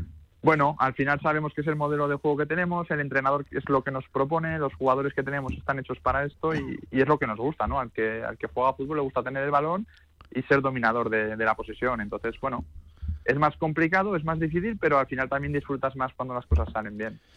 Bueno, y Alex, y ahora ya con esa desventaja que, estábamos hablando y una liga más corta, porque al haber menos equipos, eh, ¿cómo ves el panorama de aquí en adelante? Porque, porque hay equipos que, a lo mejor no contaban para estar ahí arriba, pero ya ves cómo, cómo están todos. Hasta incluso el Tamarite, que es un recién ascendido, está ahí arriba. Sí, sí, una de las sorpresas de la categoría. Sí, el Tamarite, he de decir que jugamos hace de, dos el partido anterior y, y, me gustó mucho en casa. ¿eh? O sea, he de decir que juegan a fútbol sacando el balón de atrás, o sea, proponiendo cosas que sinceramente no esperaba que propusieran. Eh, o sea, te quiero decir que, que, no es que estén ahí por mérito o, por casualidad, o sea, que están por méritos propios. Y bueno, pues lo veo, obviamente soy optimista y creo que vamos a estar arriba y creo que vamos a crecer y que vamos a conseguir buenos resultados, pero sí que también lo veo complicado. O sea, no, cabe, no caben todos, ¿eh? Eso es ya te lo digo, eh, este domingo, este sábado vamos a Illueca, que, ya es muy complicado. Cada partido por ahí casa es más difícil que el anterior. Entonces, hmm. pues difícil, pero optimista, desde luego. Em, eh, oye, Alex, dos en una para cerrar. Eh, en primer lugar, el porqué de la, de la decisión de continuar en, el eje a pesar del descenso. Y si sientes que, claro, se deposita mucha responsabilidad sobre ti, porque has de ser un jugador absolutamente, ya no sé si decirlo diferencial, desequilibrante en tercera, pero, pero tienes que ser muy importante, ¿no? Entiendo que te habrán transmitido esa confianza y también esa responsabilidad. Bueno, al final ya sabes que cuando... Lo primero, yo firmé el año pasado tres años en el EGEA de contrato y, sí que es cierto que tanto en invierno pasado pues tuve opciones de salir y estuve cerquísima de irme a Numancia o cosas así, o en verano también he tenido muchas opciones, la verdad, no esto también lo sabe tú, lo sabe el entrenador y, y bueno, o sea, tampoco es al final los delanteros están codiciados, si has marcado goles pues vas a tener ofertas. Yo el año pasado hice bastantes, así que era normal, ¿no? Pero bueno, yo al final también me sentí identificado con el club, eh, lo pasé bastante mal el año pasado con el descenso. La verdad que a nivel personal fue un año, bueno, he sido el único descenso de mi carrera y ha sido un año muy complicado en ese sentido. Y creo y, que tengo que estar para intentar ayudar al club en, a subir, ¿no? Que es lo más lo más eh, inmediato y, bueno, la verdad que en ese sentido con bastante, con bastante ilusión, sobre todo a principio de temporada con la posibilidad de subir, pero claro, eh, al final cuando eres un jugador, un delantero que ha marcado, también tienes más responsabilidad y en ese sentido, pues bueno, claro, asumiéndola pues de la manera que la tienes que asumir, con trabajo diario, pero sí que es cierto que, que al final un jugador eh, te puede ganar un partido, pero una plantilla te gana una liga y eso es así, o sea, eso ni ahora Messi en un el Tamarite no te quiere decir que el Tamarite vaya a subir, ¿no? Entonces, Sinceramente es complicado hacer depender un equipo de un jugador, pero bueno, desde luego, obviamente, sí que la responsabilidad pues la intento transformar en trabajo para conseguir los objetivos colectivos. Ya sabes, Alex, que hay jugadores que están preparados para marcar las diferencias en, diferentes categorías. Hay otros que no están preparados para llevar la, responsabilidad, el, peso de, un equipo a, sus espaldas. Pues, eh, Alex, que mucha suerte para lo que viene por delante de, temporada, que seguro que sí que iremos hablando durante el curso y que se presente una tercera división ya apasionante, que, que lo estamos disfrutando disfrutando eh, con sorpresas, con otros equipos que parece que os ha costado arrancar, como es el caso de, de Legea, que parece que ahora responde. Lo dicho, futbolista, que vaya muy bien, gracias por atendernos, ¿vale, Alex? Muchísimas gracias, buenas tardes. Qué privilegio es Javier Villar tener a Alex Sánchez en, en tercera división. ¿eh? eh, coincides conmigo que es el mejor jugador de la categoría a priori, tiene que ser el que Hombre, marque las diferencias. igual el mejor, el mejor no lo sé, pero. Bueno, claro, luego está César, ¿no? Pero hay muchos que- jugadores que son muy buenos y que a lo Sí. mejor lo hablábamos el otro día también de César, de que Pero no es que Alex te da muchas cosas, ¿eh? Te da calidad, desborde, regate, pero gol. Es que Alex, Alex ha jugado en categorías Claro, superiores sí, sí, sí, y, sí. y es un tío que, que por eso tiene que ser muy bueno, porque es que ha sido de eh, ahí sí que igual, bueno, por ahí por ahí hay alguno también eh, que ha jugado de forma profesional en Claro, el pero, pero tú ten en cuenta que Alex es que está en plenitud. Pero Alex sigue siendo un jugador que está ahí al 100%. Está en plenitud. Lo dicho, clasificación. Epila líder, 18 puntos, pleno de victorias. Segundo, cuarte con 14. Tercero ya el Huesca B con 13. Mismos puntos que el Almudévar en ese puesto de playoff. Quinta posición sigue el Tamarite. Últimas posiciones, descenso, decimocuarta posición. Utrillas con dos puntos. La Almunia con un punto y sigue con cero, contador a cero, eh, el Atlético Monzón, que ya saben que de momento tiene un, un partido menos. Atlético Monzón que, que precisamente eh, sigue con cero puntos Sí, sí, sí. Y, y- y- y el próximo encuentro, la próxima jornada, no es que tenga un rival asequible, por cierto, ¿no? No, no, que no, juega no. contra el Huesca. O sea, que, que- va a seguir sufriendo. Y luego lo que decía Alex, ¿no? Eh, yo creo que, como decimos todas las semanas, ahí está ese IBKG como partido de la jornada junto, junto yo creo que al Almudévar Binefar. Sí. Villar, eh, damos un pasito hacia abajo, nos metemos en la regional preferente. Hoy nos centramos en el grupo tercero. ¿Qué ganas tenía yo de esta Ay, entrevista, eh, los de tu pueblo, los de tu pueblo. Eh, vamos a hablar del grupo tercero de la regional preferente y de un equipo que no porque sea mi pueblo, que también hay que, decirlo, eh, pero lo está haciendo bien, lo está haciendo apunta bien. muy bien. Es verdad que arrancó la temporada con un tropiezo ahí que, que quizás hacía entrar un poquito la- las dudas, pero viene de tres victorias consecutivas. Está ya ahí encaramado en la parte alta de la tabla, cuarta posición con nueve puntos, con los últimos tres partidos resueltos con, con victorias de manera consecutiva. Lo dicho, las, las tres últimas fechas. Nos atiende el mister del Club Deportivo Alcoriza, Rodri Cortés. David, ¿qué tal? Entrenador, buenas tardes, ¿cómo estás?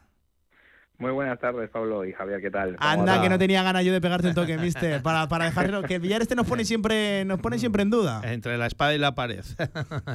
no, pero ahora, ahora es buen momento. Hay que aprovechar, ¿eh?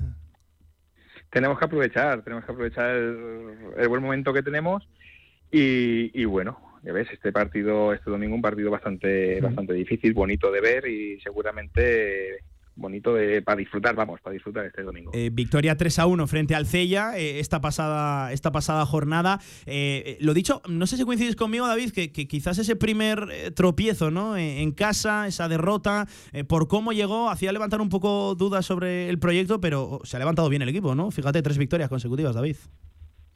Pues sí, eh, tras el tropiezo, tras el tropiezo que tuvimos, pues la verdad que nos pusimos las pilas.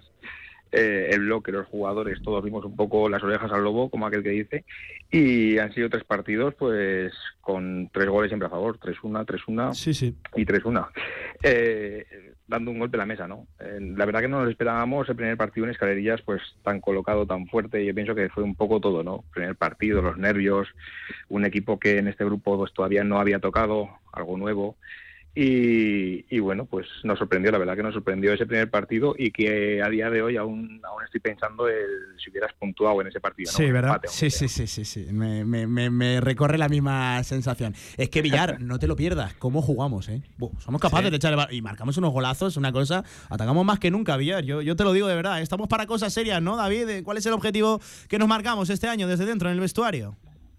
A ver, eh, la, la temporada pasada eh, recordamos la entrevista que Sí, sí, los cinco primeros y bueno, ahí acabamos. Este año pues queremos luchar por algo más bonito, ¿no? Algo más, vamos a ser un poco más eh, ambiciosos, pues algún puesto de Copa Rey o jugar el ascenso o tener ahí posibilidades hasta las últimas jornadas. Bueno, el equipo lo tenemos mentalizado de que queremos disfrutar esta temporada, que sea bonita y que en las últimas jornadas te estés jugando algo. Villar, pregunta para el mister de mi equipo, de, del Club Deportivo. equipo, ¿eh? ¿Cómo te mojas, eh? ¿Cómo no, no, te vamos, mojas? Aquí no me, no me escondo, hombre, ya lo, lo he Pues- desvelado todo, no, no tengo Pues nada que él dice esconderme. que tiene muchas esperanzas, pero yo lo veo no complicado, no porque no me moja a grupo... no, no a favor de las cosas, sino porque tiene unos rivales ahí como el Vilchete, que, que- que está fortísimo, el Escalerillas, que está sorprendiendo 100%, el Fuentes, que ya no lo esperábamos, eh, el Delicias, que también yo creo que está haciendo un principio de temporada espectacular, y luego, pues eh, como siempre, pues cuenta la Andorra, ¿no? Que porque cayó el otro día también contra ese, un- uno de esos rivales hay directos de la zona alta como es el Escalerillas, pero que ahí hay cinco o seis equipos que, que va a haber tortas hasta el final. Sí, sí, la verdad. A ver, este grupo siempre ha sido muy igualado, mucha mucha competencia, pero vamos, es, es difícil, es difícil, es difícil saber, ¿no? Ten en cuenta que, pues, este, lo que decías, el Andorra este fin de semana, pues también tuvo ese tropiezo con el, con el Escalerillas, entonces, pues bueno, está todo muy igualado todavía, puntos, no separa un punto del primer puesto todavía, y sí, pues favorito de Belchite, como, pues como todos vamos hablando, ¿no? El Belchite va a ser el favorito esa temporada, pero que es muy largo, o sea, son son 13 partidos, 14 partidos, que tiene que ser muy constante el equipo, muy constante el equipo, eh, ahí tener- vamos a tener parones como el del fin de semana que viene, que tenemos ese parón, Sí, que no sí, sabes quién va a arrancar realmente, cómo lo hemos dejado, o sea, va a ser difícil, largo y, complicado, como todo como todas las temporadas. Eh, oye, mister, em, esto es más una sensación, ¿no? Casi que, una pregunta porque me toca vivirlo en, primera persona. Se ha mantenido gran parte del bloque de- del año pasado, pero lo que ha llegado este año nuevo eh, ha llegado para marcar las diferencias, ¿no? Eh, se ha fichado no mucho, pero, pero muy bien, ¿no? Fíjate, hay un delantero por ahí que está siendo una de las sensaciones, yo diría que de la categoría, co- como, es Jota. En el centro del campo se ha reforzado bien en el equipo. Se ha fichado un lateral como, como Villa, que, venía siendo pues muy importante la tercera división y ha dado un paso atrás ahora y, tiene que marcar las diferencias en la regional preferente. Es decir, lo que se ha fichado ha llegado para subir el nivel, mister. Sí, se ha intentado, ¿no? O sea, hemos fichado poco, pero lo suficiente para ajustar un poco las líneas y, el déficit que teníamos, ¿no? Eh, la temporada la temporada pasada. Eh, Jota, pues sí, va a gol por partido, lo tenemos ahí ahora el líder de la tabla de goleadores. En la- en- Qué delantero Villar, qué delantero Villar J, qué delantero, ¡Boh! qué delantero, madre mía. lo que decía, centrocampo, extremo, eh, lateral, como Villa. Es decir, hemos reforzado poco, pero hemos querido reforzar con calidad y dando ese salto, ¿no? Ese salto que te permite a lo mejor estar eh, en los puestos de arriba y no resbalar, porque si no, pues estaríamos como todos los años. sí, sí, sí. Entonces, bueno, trabajo duro, también hemos reforzado cuerpo técnico, que también hemos metido gente nueva, es decir, ha sido como un paso adelante, un paso de calidad. Tanto el club como yo queríamos dar ese paso para que el Alcoriza, pues por lo menos este año pudiéramos aspirar un poquito a, a algo más. Eh, mister, por cerrar, eh, ya sabes, Villar, atendiendo el, el calendario, eh, este fin de semana hay un Club Deportivo Fuentes, Fuentes de Ebro, contra el Alcoriza, pero claro, eh, yo entiendo que nos tiene que jugar a favor la distracción coopera que tiene el Fuentes entre semana, ¿no, David? Hombre, si no gana, Pues, sí, pero si gana, van con toda la moral del No, no, mundo, claro, ¿eh? claro, sí, sí. Igual se les puede hacer larga la fiesta también. Bueno, A ver, el Fuente ya sabemos que es un equipo, venimos de otros años ya observándolo, en, aunque sea en otros grupos, el Fuentes hace equipos muy competitivos, que juegan muy bien al fútbol y muy luchadores. ¿Qué pasa? Esta semana vienen de un partido del domingo, pues que sí, que ganaron, pero están pensando también en el partido que tienen mañana, que les deseo toda la suerte del mundo desde aquí, para la Eso fase de es. Pero que vienen también el domingo pues con un viaje, con un partido físicamente que va a ser duro y que si van a sacar todo el miércoles lo van a querer sacar también todo el domingo. Físicamente es verdad que sí que después pasa un poco de factura. Pero esto del fútbol nunca se sabe, ¿no? Esto del fútbol ya sabes que si vienes perdiendo vas a venir con la moral baja y vas a tener que recuperar ¿no? esa moral de los jugadores ante, ante nosotros, ante la Alcoriza este Sí. domingo. Y si vienes ganando, pues cuidadín, cuidadín porque vas a, a casa donde el Fuentes ha pasado de fase en la Copa del Rey. Sí, sí, sí. Y se me dirá contra un Bueno. primera división, ni, ni más ni menos. por, por- por mi parte, David, la última, que son dos. Una de dos. Eh, estábamos hablando de- del Fuentes Alcoriza, pero una Andorra Belchite y una Escalerías Delicias. Vaya partidazos. Y, y lo último de todo es eh, que ya le he dicho a tu amigo Pablo Carreras que hay que aprovechar el momento y que vamos para Alcoriza rápido para hacer el programa que hacemos todos los años. Hombre, ¿eh? cuando quieran. Hombre, eso cuando ya, ya sabéis, cuando queráis. Ya engancharé hay presi. Ya engancharé sí. presi. hay que hacerlo sí o sí. Y sobre esta jornada, pues hay bastantes partidos interesantes, sí. Tenemos lo que decías, el Andorra Belchite, eh, pues que puede haber favorito Belchite, pero puede haber cualquier sorpresa en el campo de Andorra, eh, todo puede pasar, todo puede pasar. Y luego el Cella Quinto, que también es un partido, pues que el quinto tiene que terminar de arrancar, que no arranca, pero claro, también va al Casa de Alcañiz, que también tiene buena plantilla. Sí, sí, sí, sí. Escalerillas, Delicias, pues lo mismo, es un Delicias duro, fuerte, con el Escalerillas en su casa, pues que ya ves que está con líder, con los mismos puntos que Belchite, y bueno, es una jornada pues que yo pienso que va a haber alguna sorpresa. Pues, eh, Mister, mucha suerte lo que viene por delante, que tenemos plantillón, que, además ya sabes que el pueblo está, está ilusionado y que además, eh, aparte de tener buena plantilla, hay algún que otro jugador ahí peleando por volver cuanto antes que también puede marcar la, la diferencia dentro, de, dentro del, del equipo. Eh, David, que me hacía ilusión esta llamada, enhorabuena por la victoria este fin de semana y suerte también para ese choque frente al Fuentes de- del fin de semana que seguiremos hablando durante la temporada, ¿vale? Pues muchas gracias, muchas gracias David, que es un placer estar con vosotros. Pues ahí estaba, el mister David eh, Cortés, Rodri Cortés, eh, un buen entrenador, Villar, ya sabes que está, bueno, está el pueblo patas arriba. Eh, antes de despedirte, Villar, escucha esto. Utrillas acoge este viernes 28 de octubre un partido de leyendas. Los veteranos del Real Madrid se enfrentarán contra los veteranos de los diferentes equipos de la provincia de Teruel. El nuevo campo La Vega de Utrillas se viste de gala para hacer historia una vez más. Tras el éxito de la Copa del Rey contra el Valencia, las leyendas del Real Madrid visitarán Utrillas, la gran fiesta del fútbol provincial, con el patrocinio del Ayuntamiento de Utrillas.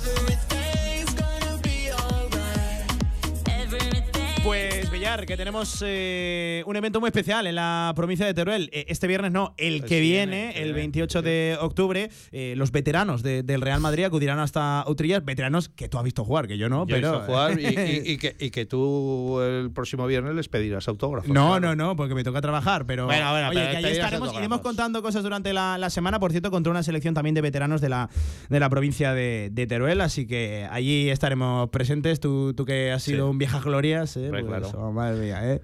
Habrá que empezar Cualquiera ya te aguanta, cualquiera te aguanta el viernes que viene. A, recontar. Villar Grupi, eh. Villar Grupi, eh. Villar Grupi, eh. Madre mía. Eh, ¿Te lo imaginas, Antonio, corriendo detrás de, yo qué sé, de Butragueño, eh, de, de, de Fernando Morientes? Muy buenas, lo primero. Sí, claro que me imagino. Yo, porque no puedo ir, ¿eh? Si no, yo también los he visto jugar. Es que tú, Pablo, madre mía, muy jovencico, ¿eh? Hombre, yo en vídeos los he visto jugar. No, yo Sí, en sí, persona. directo, joder, yo, va, yo no tenía cromo de Morientes en la carpeta. Morientes, Amavisca, Butragueño, Sí, Paco Bullo, o sea, el fútbol de antes. El bueno, dice. El ¿no? bueno, sí, exactamente. Eh, oye, por cerrar, simplemente un apunte, que si no lo digo reviento. Eh, enhorabuena a un compañero nuestro, Gerardo Gracia Domingo, que ha puesto hoy por redes sociales que ha superado el, el Sí. cáncer, que ya está limpio, Bien. que es un fiel amante de esto, de- del fútbol regional, de nuestro fútbol, del modesto, y que enhorabuena, que ha vencido la, la batalla. A ver si podemos hablar algún día Eso con, Gerardo con Gracia Domingo. eh. Arroba GG Cantera, un clásico. El, claro ma- que el sí. martes que viene lo tenemos aquí. Venga, pues claro que sí, contando buenas noticias. Mañana hablamos del partido que tiene Fuentes ¿eh? contra el Amigo, allí en Tierras Navarras, la previa de la Copa del Rey en caso de victoria contra un Primera División, ni más ni menos. Un abrazo, Villar.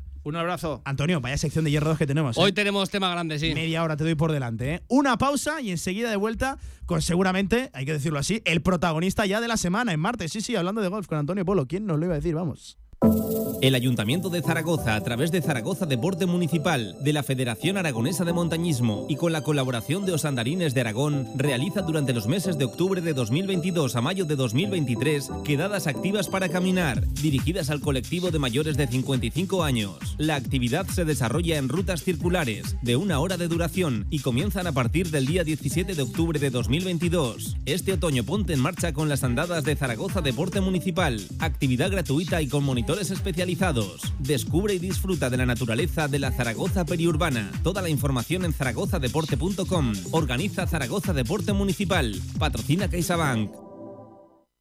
Hay una alegría tan grande como llevar agua potable donde no llega, tan vital como el acceso a la sanidad y a la educación en los lugares más olvidados, tan necesaria como alimentarse cada día. La alegría de vencer nuestra indiferencia y ayudar a hacerlo posible. No les des la espalda. Contra el hambre, actúa. Entra en manosunidas.org y colabora. Ahorra entre un 40 y un 60% con los cartuchos alternativos de la tinta aragonesa. Además, consumibles originales y el mejor papel para tu mejor impresión. Ven a conocernos a una de nuestras cuatro tiendas en Zaragoza o visita nuestra tienda online, latinta.es. Y recuerda que tus cartuchos vacíos valen dinero, no los tires. La tinta aragonesa, la mejor impresión.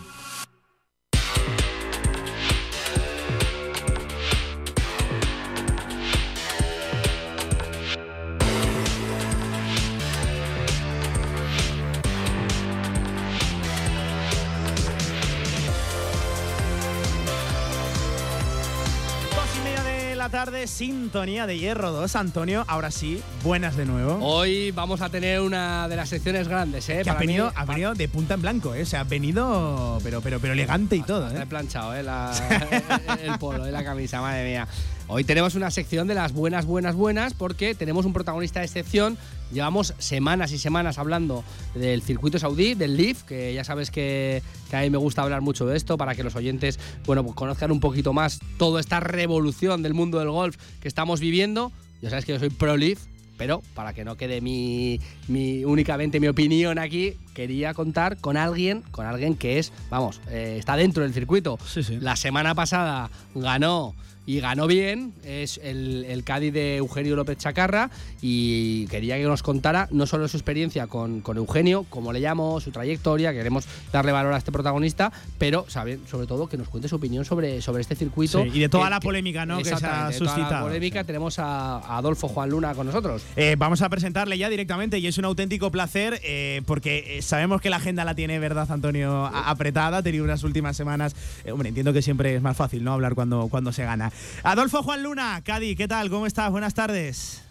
Muy buenas, ¿qué tal? ¿Cómo estáis? Oye, y lo primero de todo, eh, enhorabuena, eh, que llevamos hablando mucho de, vuestra gesta en los últimos días, en las últimas semanas. Muchísimas gracias. La verdad es que ha sido, ha sido muy bonito, ha mm. sido, ha sido increíble. Eh, ha llegado, yo creo que incluso antes de lo que pensábamos, probablemente pero bueno, cuadró todo en Bangkok, jugó muy bien y, mira, pues victoria que, es una pasada, la verdad. Eh, oye, Adolfo, una, simple pregunta. Ya entiendo que con más conciencia ¿no? De, todo lo que habéis hecho, ya con los pies en, el suelo, entiendo que las primeras semanas, los primeros días, apenas sabes ¿no? dónde estás con la gesta que has logrado.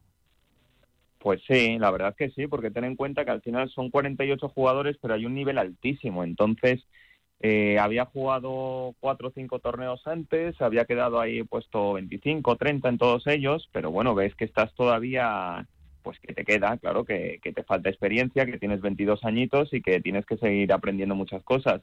Entonces lo de Bangkok pues ha sido, bueno, desde el primer momento, la verdad es que iba saliendo todo rodado y, y bueno, nos plantamos ahí en la última jornada y al final pues, pues se llevó el triunfo, la verdad es que que ya te digo, una pasada y sí, asimilándolo todo, claro, eh, te cambia te cambia todo totalmente, porque bueno, uno de los objetivos era ganar, pero pero tan pronto era posible, bueno, pues hay mucha gente que dice que sí, yo bueno, pues soy más prudente, suelo ser más prudente con estas cosas y lo veía lo veía complicado obviamente con el nivel de jugadores que había, pero bueno, eh, es tan bueno que, que ya lo ha demostrado.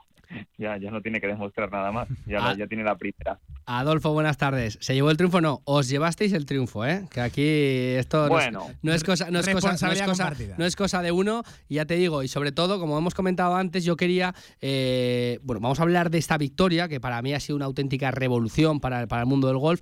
vamos a hablar también de, la figura de Eugenio. También quiero hablar de, ti, de, cómo te, llamó. Si quieres, vamos por pasos. El, tema de la mm. victoria ha sido una auténtica revolución mediática, sobre todo a nivel, a nivel nacional eh, en, España porque, claro, eh, al final eh, es el, primer golfista español que gana el Leaf. Este fin de semana estuvisteis también cerca, estuvo Sergio García todavía más cerca, pero de primeras, el primer golfista español que gana el Leaf, con el premio económico que eso conlleva, es el, el deportista español que más ha ganado en un torneo, en un fin de semana. Eso, ojito, que, hay que llevarlo también con la prensa, ¿no? Sí, sí, no, no, esa es la realidad. Y al final los medios hicieron eco por, no nos vamos a engañar, por, el, montante económico. sí. Eh, es que es así, claro, te llevas 4 millones de, dólares solo por el premio, el premio individual, más 750.000 por el premio por equipos, pues claro, incluso a gente que no sepa absolutamente nada de golf le llama la atención y dice, oye, ¿qué pasa aquí? ¿Este qué circuito es? ¿Por qué ha pasado así? Porque han llamado muchos medios que prácticamente eh, no tenían ni idea de golf, pero bueno, oye, que es lógico, claro, es lógico y, y, es muy bueno, es muy bueno porque bueno, es un circuito que ha generado muchas, muchas opiniones Y oye, que, que un español ya haya ganado, que un español encima tan joven, eh, yo creo que, que incluso para el circuito es muy positivo, porque al final se ha hablado mucho de que hay jugadores muy eh, que son jugadores mayores, jugadores veteranos, jugadores que están ya eh, en sus últimos años de carrera, pues que llega un chavalín de 22 años que le fichen y que el primer año ya se lleve una victoria, pues yo creo que para el circuito le hace, le hace mucho bien. Totalmente, totalmente. Eh, yo ya sabes, Adolfo, que yo yo soy yo soy prolif, ¿eh? Cada vez, cada, cada día que pasa más. Cuanto más eh, marea hay en contra, más me posiciono yo con, con, el circuito saudí, porque me parece que hacen las cosas y están haciendo las cosas lentas, pero bien. Eh, sobre todo, haciendo bien lo que comentabas tú, que, que, la gente critica, no, es que va, esto es un, un, cementerio de estrellas, de grandes estrellas, y no es así. Te cogen al mejor amateur de Estados Unidos, como, como es Eugenio, y te, y te lo, te lo plantan aquí. Ha habido unas críticas tremendas. Ahora hablaremos de cuándo iniciaste tú con él, pero tuvo unas críticas tremendas, Eugenio, eh, para mí desmesuradas, porque para empezar, eh, sí es verdad, tiene una carrera increíble. Eh, vamos, la gente lo equiparaba un poquito pues, a la figura que pueda tener John Ram en ese sentido. No, es que si está en el PGA, ganará igual. Vale, sí, ganará igual, pero es que de repente te hacen una oferta en este sentido te solucionan la vida y es que además sigues jugando con los mejores o con muchos de los mejores jugadores del mundo, ¿no? Sí, ahí está una de las claves, sí. Eh, lo primero que juegas con jugadores excepcionales, o sea, con, muchas chaquetas verdes. Es que estamos mm. jugando, fíjate, el otro día, el jueves, el día del Proan. Día del Proan compartimos 18 hoyos con Dustin Johnson. Casi nada. Es que eso es una experiencia eh, que es que no te la puede dar ningún circuito para un chaval de 22 años que nadie, absolutamente nadie, le va a garantizar que esté en el PGA, por mm. muy bueno que sea de amateur, ni en el PGA, ni en el circuito europeo, ni en el Challenge Tour, porque todos sabemos lo difícil que es este deporte. Entonces nadie te asegura nada un circuito como este de repente llegue, te llame, te ofrezca una cantidad económica, que yo no sé ni, ni siquiera sé cuál es, pero bueno, una cantidad eh, buena económica. Y que bueno, los rumores dicen 10 millones, ¿no? Vamos a... más o menos... es los rumores. Pero ¿eh? vamos, yo no tengo ni idea, ¿eh? honestamente, ni siquiera... Yo esas cosas no las pregunto, pero bueno, que me da igual, aunque sean 5, 10, 15 o 20. ¿Que te soluciona pues, la vida? Sí, que te solucionan la vida y que encima tienes la oportunidad de compartir estos momentos, de aprender de, jugadores tan buenos. Hemos jugado con Stenson, hemos jugado con Dustin Johnson, eh, con Bryson de Chambó, eh, con jugadores, eh, Luis, Luis Charles Walser, que son jugadores que estaban hace nada ganando medios. Cameron Smith está, la, han fichado hace dos o tres semanas. Es que estamos hablando de jugadores muy buenos, muy importantes. Entonces, claro, pues la oportunidad era irrechazable. Es que no se puede rechazar eso. Vamos, yo lo tenía clarísimo desde el primer momento. cuando siempre, me llamó, siempre decimos, me lo comentó que, muchas mm. veces un golfista, aunque tenga la proyección, eh, la trayectoria que puede tener Eugenio, es que cualquier tipo de lesión, cualquier cosa, es que al final eh, te trunca la carrera, pues ya tienes una carrera asegurada y, al final pues estás jugando, compitiendo con, los mejores. Y como te decía, ¿cómo lo lleva a él? Porque entiendo que habrá estado bastante, se habrá intentado extraer bastante de toda esta polémica, pero eh, bueno, en los primeros momentos su nombre fue para bien, porque bueno, es un fichaje y, mucha gente a lo mejor no sabía que el, el amateur que era Eugenio López chacarra, porque era un auténtico espectáculo, pero salió a la palestra por lo mismo, por el montante económico, por el fichaje por el circuito saudí. ¿Cómo llevaba él? Porque recibió muchísimas, muchísimas críticas, eh, yo creo que injustas, porque la gente dice, eh, todo el mundo habla del dinero como si no fuera importante cuando no se lo pagan a él, ¿no? Sí, al final entramos siempre en la misma bueno, es siempre exactamente lo mismo. Cuando te llega ese, ese montante económico que dices, es que es un poco de hipocresía, es lo de siempre. Eh, ¿Cómo vas a decir que no a ese dinero? Si es lo que tú estás comentando, te lesionas, eh, cualquier, cualquier cosa.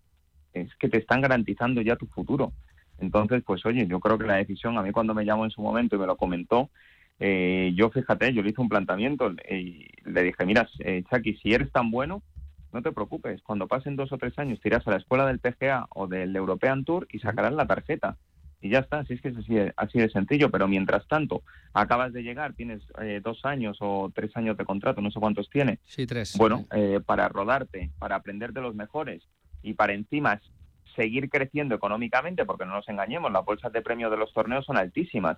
Eh, es que no sé qué más puedes pedir para un chaval que acaba de aterrizar en el mundo profesional es que es una oportunidad única. O sea, yo creo que no hay nadie, absolutamente nadie, Bueno, sí lo hay, sí, sí hay gente, porque ha habido amateurs que me imagino que les habrán llamado y ya han dicho que no. Bueno, no lo sé, ¿eh? no lo sé, no lo sé. yo amateurs que les han llamado, yo sé que hay mucha gente, eh, amateurs y profesionales eh, del European Tour sobre todo, que, están esperando la llamada que no llega muchas veces. Sí, claro, no, sí, yo también soy consciente de eso. Mm. Yo sé muchos profesionales y mucha gente, obviamente, que están deseando entrar en el league, pero es mm. que es lógico, es que es normal, es que quién no va a estar deseando entrar ahí.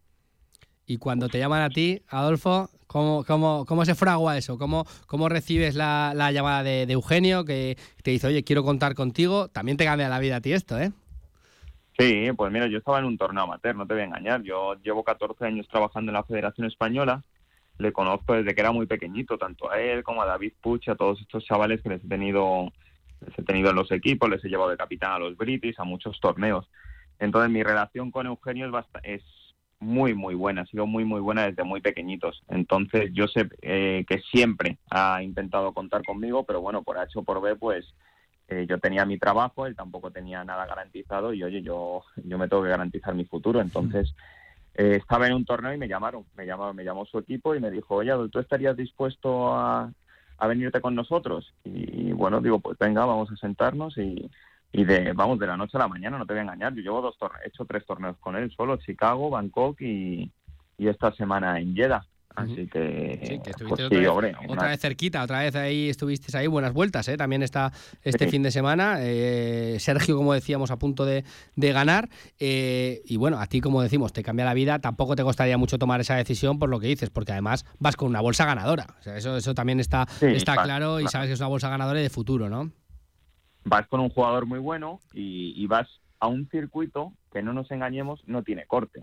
No hmm. tiene corte y tienes un dinero garantizado. Esa es la realidad. Entonces no tiene nada que ver. Yo, yo hice ya de Cádiz en 2018 a Scott Fernández, he hecho mucho de Cádiz a mi cuñado en el, en el Challenge, a Javier Colomo. Eh, a ver, yo vengo de una familia de golfistas, entonces sé cómo funciona este tema. Entonces llegar a un circuito en el que no tienes esa, entre comillas, esa presión de pasar un corte y tener que cobrar eh, esa presión de tenerte que pagar los gastos, porque tú fíjate, para que os hagáis una idea, a mí me están pagando todos los gastos los, los saudíes, o sea, yo voy en yo voy en, los billetes me los pagan ellos en business, me pagan el hotel, o sea, lo pagan, lo costean todos ellos. Entonces, claro, eh, no tiene nada que ver. O sea, que, ni el jugador, ni el jugador es el que tiene esa presión de pagar al equipo y tú llegas, llegas ahí, además vi una foto tuya en, en Twitter en la habitación del hotel, eh, bueno, con todo el, welcome pack, vamos a llamar ahí, que te... Que Como tu habitación y la mía, Antonio, en vacaciones, Que, te, preparan ahí los del Leaf, otro rollo, ¿no? Otro, otro tipo de... Si has estado en el challenge, has estado, pues eso, haciendo,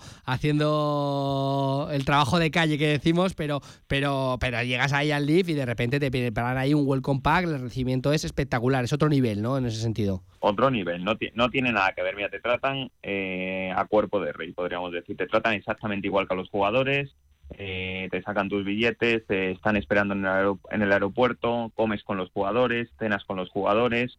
Eh, no tiene nada que ver, no tiene nada que ver. Yo cuando estuve, ya te digo, en el European Tour, pues había torneos buenos en los que tenías un, un Caddy Lunch, pero había otros torneos en los que te tenías que buscar la vida. Vamos, que no tenías absolutamente nada ni para comer, eh, coches de alquiler te tenías que buscar los tuyos, hoteles, o sea, absolutamente todo. O sea, no tiene nada, nada, pero nada, absolutamente nada que ver. Es que no es porque esté dentro, es que todo lo que os pueda contar eh, me quedo corto, es que es en la realidad. O sea, están intentando hacer las cosas cuidando todos los detalles para que esté todo el mundo muy contento. Para que esté el profesional eh, tranquilo, trabajando, dedicándose a lo que tiene que dedicarse. Porque al final es lo que decimos, que muchas veces el golfista pues está pensando, ¿no? Es que eh, si no paso el corte, no tengo para pagar al Cádiz, no tengo para pagar a no sé qué. al final aquí pues te despreocupas y estás pensando únicamente en lo que tienes que pensar, que es en, en hacer pocas, ¿no? Es que es así, es que al final la gente la gente habla mucho, pero pero no saben lo que cuesta una temporada de golf. Una temporada de golf es carísima. Imagínate estos viajes, eh, te sacas un billete a Lleda que te cuesta eh, mil y pico, dos mil euros, el hotel, otros mil y pico, dos mil euros, más el cal y tal. Es que, es que es una barbaridad de dinero. Entonces, tener esa tranquilidad de que eso está ya todo costeado y que tú solo tienes que llegar al torneo y dedicarte a jugar, eh, te cambia la película totalmente, no tiene nada que ver. Entonces, pues bueno, claro, hay un ambiente, eh, luego el ambiente es muy distendido entre los jugadores. Se está muy a gusto, se está muy a gusto, la gente está contenta, eh, todos te intentan ayudar. Luego el formato de equipos, que es algo que también se ha comentado mucho, a mí me parece un acierto total, un acierto total. Es una, es una gozada eh, compartir eh, todas estas vivencias con nosotros que tenemos a Sergio, a Abraham Anter, a Carlos Ortiz. Eh, bueno, es una pasada. Cómo te ayudan, cómo te echan una mano en todo. Eh, es muy bonito, la verdad es que es muy bonito. Lo más criticado ha sido más lo que comentabas tú antes, un poquito lo del corte, ¿no? Que, que, a lo mejor pues sí que, que en el ámbito golfístico tradicional, eh, pues lo de lo de que no exista un corte, eh, pues, pues no se ve todavía bien. ¿Tú crees que porque el Leaf, yo vamos, yo, yo estoy convencido, ha venido y ha venido para quedarse. O sea, cuando los Audis ponen dinero, lo ponen ilimitado y cuando se quieren dedicar a algo, o sea, se dedican eh, en cuerpo y alma y al final van no van a escatimar recursos. Viene para quedarse. ¿Crees que va a variar eh, con el tiempo? Pues ya hemos visto que en el MENA Tour eh, ya, ya empezamos a ver si, si, si, si puede tener algún punto para el ranking mundial, estos tipos de torneos, hay este tipo de asociaciones. ¿Crees que puede cambiar algo también el formato para poder a adaptarse a competir en, eh, bueno, pues para lo que os falta, ¿no? Para, para llegar a, a, ser válidos para, para los, eh, para los grandes, para los, para los, eh, pues para la rider, para este tipo de cosas. ¿Crees que puede haber una adaptación del circuito o no? Yo lo veo complicado, sinceramente. Yo no lo veo no lo veo no veo nada sencillo de que, de que el Leaf se vaya a adaptar al bueno al formato formato ranking mundial, podríamos decir, de que haya, de que haya un corte, de que, de que a lo mejor se pase de 54 a 72 hoyos. Yo ahora mismo, sinceramente, no lo veo. No lo veo. Eh, no sé cuál es la fórmula para que los torneos puedan puntuar para el ranking mundial. Sinceramente no lo sé, pero me imagino y creo que no se va a tardar mucho se va a llegar a un acuerdo. Eh, se va a llegar a un acuerdo porque yo creo que para los dos grandes circuitos, tanto como para el PSA como para el League, eh, necesitan entenderse. O sea, no tiene mucho sentido que, jugadores como Dustin Johnson, como como de Chambó, como Cameron Smith vayan cayendo cada semana en el ranking mundial. Es que no tiene mucho sentido. Entonces, eh, yo creo que a los dos les, como Sergio no pueda jugar la Raider, por ejemplo. Justo, justo. Entonces yo creo que va a llegar, bueno, se va a tener que entender. También, claro, eh, otra de las críticas es que es un circuito cerrado. Eh, sí, sí, si es que yo no, o sea, si es que yo estoy dentro, pero bueno, que yo entiendo las dos posturas perfectamente, ¿sabes? Eh, solución es complicada, ¿eh? La verdad es que yo por más que lo pienso no, no sé cuál puede ser la solución. Es un, es un, circuito cerrado, pero eh, se está hablando del PGA como si fuera el circuito más abierto del mundo, que no lo es. Que, qué difícil es acceder al PGA también, eh, qué difícil ha sido. Yo creo que ahora están abriendo un poquito el abanico porque han visto las orejas al lobo también en ese sentido. Y, y hay, por ejemplo, John Ram. John Ram para mí está siendo un embajador de esa unión, de ese entendimiento, ¿no? De, cómo lo valoráis en ese sentido de, un golfista como, como John Ram, que ha decidido quedarse ahí pues, por sus, por sus eh, razones eh, él está buscando siempre ese entendimiento porque sabe perfectamente que es que estos circuitos, si el Leaf no tiene vuelta atrás, porque no tiene vuelta atrás, al final tiene que coexistir. Y, el PGA Tour también ha sido, para mí, eh, aunque sí que hay formas de acceso, pero ha sido también un circuito cerrado que, bueno, que al final ese comisionado del PGA Tour es el que ha decidido muchas veces quién entra, cómo, entra y cuándo entra, que al final puede, parecer un circuito abierto, pero no lo es tanto, ¿no? Es, es complicado llegar ahí en según qué casos. Sí, lo que pasa es que, bueno, que siempre han tenido las escuelas, ¿sabes? Entonces, al final, por una vía u otra, eh, más o menos puedes llegar. Aquí, eh, bueno, ahora a través del Asian Tour parece que van a dar unas plazas, ¿no? La verdad es que no estoy muy enterado de este tema, porque no, no sabría decirte. Pero, a ver, el tema de John Rang, Rang está, creo que es el que mejor está llevando todo este tema. Es el que, bueno, está poniendo un poco de cordura al, al asunto y, bueno, yo creo que Ryan también es muy inteligente, sabe perfectamente que hay jugadores importantísimos en el League que si no pueden jugar la Ryder Cup, por ejemplo, eh, es que la Ryder eh, va a perder mucho, por mucho que, estén diciendo. Es que pierde mucho. Es que si tú no tienes a jugadores como, como Dustin Johnson, como Bryson de Sambo, pero ¿quiénes van a venir el año que viene? Es que no hemos hablado de los que pueden venir el año que viene. Es que seguramente el año que viene ya haya jugadores que, tengan firmado algo con el DIP. Es que estoy seguro. Es que dijo Greg Norman, dijo Greg Norman que a partir de, bueno, era de, este noviembre eh, de este año, le ponía esa fecha, que iba a venir un golfista eh, determinante. Lo decía la traducción, uno de los, de los puntales a la semana, al Leaf. Es lo que dices tú, que, están viendo que, esto no va atrás y al final para, para golfistas, aunque sean golfistas de esa talla, que al final quedan como embajadores, quedan los americanos más cerrados,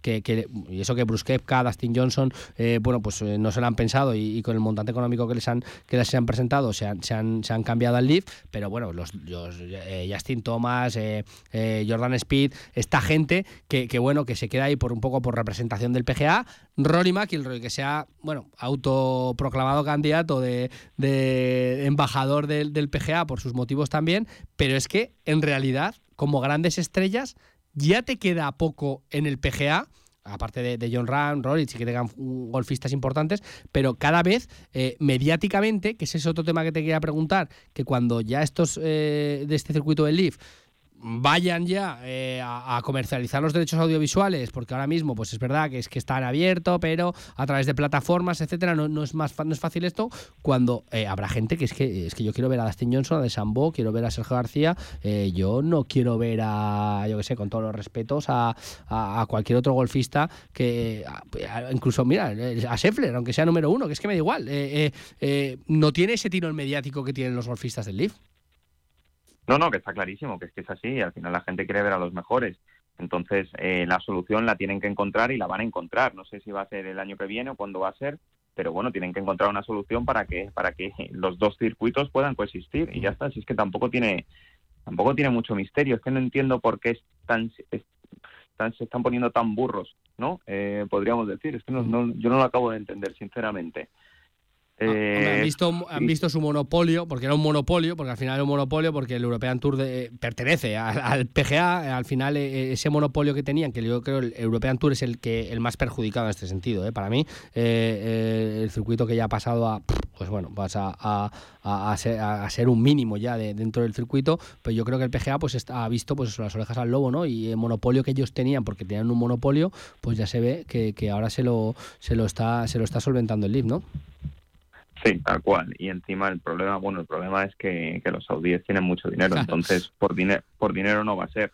Eh, van a pagar lo que haga falta por tener a los mejores.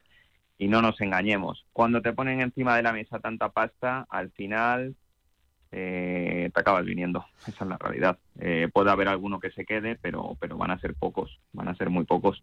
Y luego, otro de los problemas es que si los chavales jóvenes que están acabando la carrera en Estados Unidos con 21, 22 añitos, como ha pasado con Chacarra, como ha pasado ya con Puch, eh, les ofrecen venirse al LIV, a lo mejor con un año de contrato, con 7, 8, 10 torneos, pues, pues claro, puedes ir ahí repescando, cogiendo a las, a las pequeñas futuras estrellas, ¿sabes?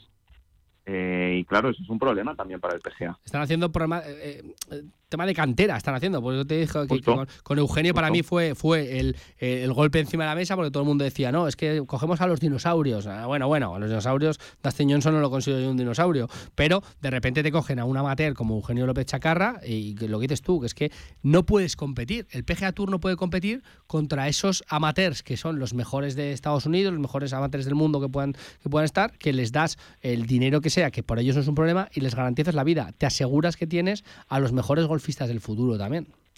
No, no, es que es así, es que no puedes competir porque es que eh, es que no tiene nada que ver el formato. Entonces el, el PGA no puede llegar a Eugenio López Chacarri y decirle, venga, te vamos a pagar, eh, yo qué sé, 5 millones de euros y te vamos a garantizar 10 torneos en el PGA. Es que no funciona así.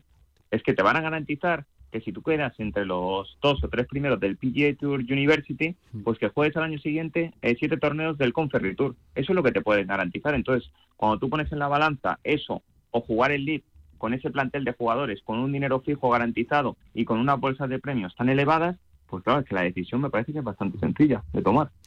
Siguientes pasos, Adolfo, ¿qué tenéis vosotros en los próximos, en los próximos meses? Pues, eh, sí, pues mira, yo he llegado hoy de, de y nos vamos, bueno, voy a ir el jueves a, a Orlando, que vamos a estar allí cuatro días practicando y el lunes de la semana que viene estamos en Miami para jugar la final que arrancamos el sábado, porque la final es un poco, el formato es un poco diferente, se juega match play, pero los cuatro primeros equipos del ranking eh, hacen bye, es decir, no juegan el viernes, pasan directamente a, a cuartos de final. Y nosotros, como hemos quedado eh, terceros en el ranking, creo que fue, sí, creo que ayer actualizaron terceros en el ranking, pues empezamos la final de Miami el sábado. jugamos match play y si nos clasificamos y ganamos, jugaremos el domingo eh, vuelta individual para ver si, ganamos la final. Te voy a dar un, un, dato para, para motivarte. ¿eh? Steve Williams, Steve Williams eh, durante muchos años fue Caddy de Tiger Woods, mejor el deportista mejor pagado de Nueva Zelanda. Ojo, que a lo mejor eh, Adolfo, Adolfo Juan Luna puede llegar a esos, términos, ¿eh? si seguimos así ganando, porque tienes una bolsa, como te digo, para poder eh, ganar, ganar y ganar, ganar torneos. Y además, como decías tú también, importante, buen equipo, muy compensado con los, con los mexicanos. La verdad que tienes, y con Sergio tenéis ahí eh, muy buen plantel para, para, hacer carrera importante y ser máximos, máximos favoritos para, para este live, ¿no? Sí, sí, sí, tiene un equipo muy bueno y luego Eugenio está rodeado de un equipo muy bueno de trabajo también con Antonio Barquero y con todo su equipo físico y mental. Tiene un equipazo, la verdad, alrededor y yo creo que le pueden ayudar muchísimo, le están ayudando muchísimo este año y bueno, los resultados están ahí. La verdad es que ya te digo, eh, eh, quizás un poco antes de lo que podíamos pensar, pero, pero bueno, ya están ahí. Entonces, oye, lo ha demostrado rápido. Si alguien tenía alguna duda de lo que valía, pues mira, eh, exhibición en Bangkok con menos 19 y, y ahora ya, pues eh, no parar, está claro, a seguir trabajando más que nunca, ya eso es así. A seguir trabajando. nada, pues, pues Adolfo, de verdad que muchísimas gracias, que te iremos dando un toque de vez en cuando para, para, ver eh, un poquito pues cómo va la evolución, cómo va, cómo va Eugenio, pero sobre todo pues para que nos cuentes un poquito la parte intrínseca del, circuito, que, por ahora para mí es todavía muy desconocido para el público general y que, tenemos que hacerlo, hacerlo valer un poquito. Muchísimas gracias, Adolfo, de verdad. ¿eh? Nada, lo que necesitéis, ¿vale? Un millón de gracias a vosotros y, nada, que vaya, que vaya muy bien por ahí por Zaragoza. Pues eh, ahí estaba Adolfo, ¿eh? Madre mía, oye, sensacional, ¿eh? Adolfo Juan Luna, el, el Cádiz de, Chacarra, que, eh, oye, me, parece. Eh, es un testimonio muy importante, es de alguien que está ahí adentro y. Directo no, directísimo. Directísimo, sí, sí. No, no, puede ser. Ganó la semana pasada el, circuito que, bueno, que se, que se, se, mm. postula como el circuito más, más importante poco a poco, va, va, a ser el circuito más importante del mundo y el que más repercusión puede tener últimamente, pues invitado de excepción hoy. Antonio, te doy un 10 oye. te doy un 10. Ojo que la de fútbol regional, claro, barríamos para casa también, ¿eh? Hoy empate, empate a 10. un abrazo, Antonio. Un abrazo, Pablo. Las 3 de la tarde siguen con Radio Marca. Adiós.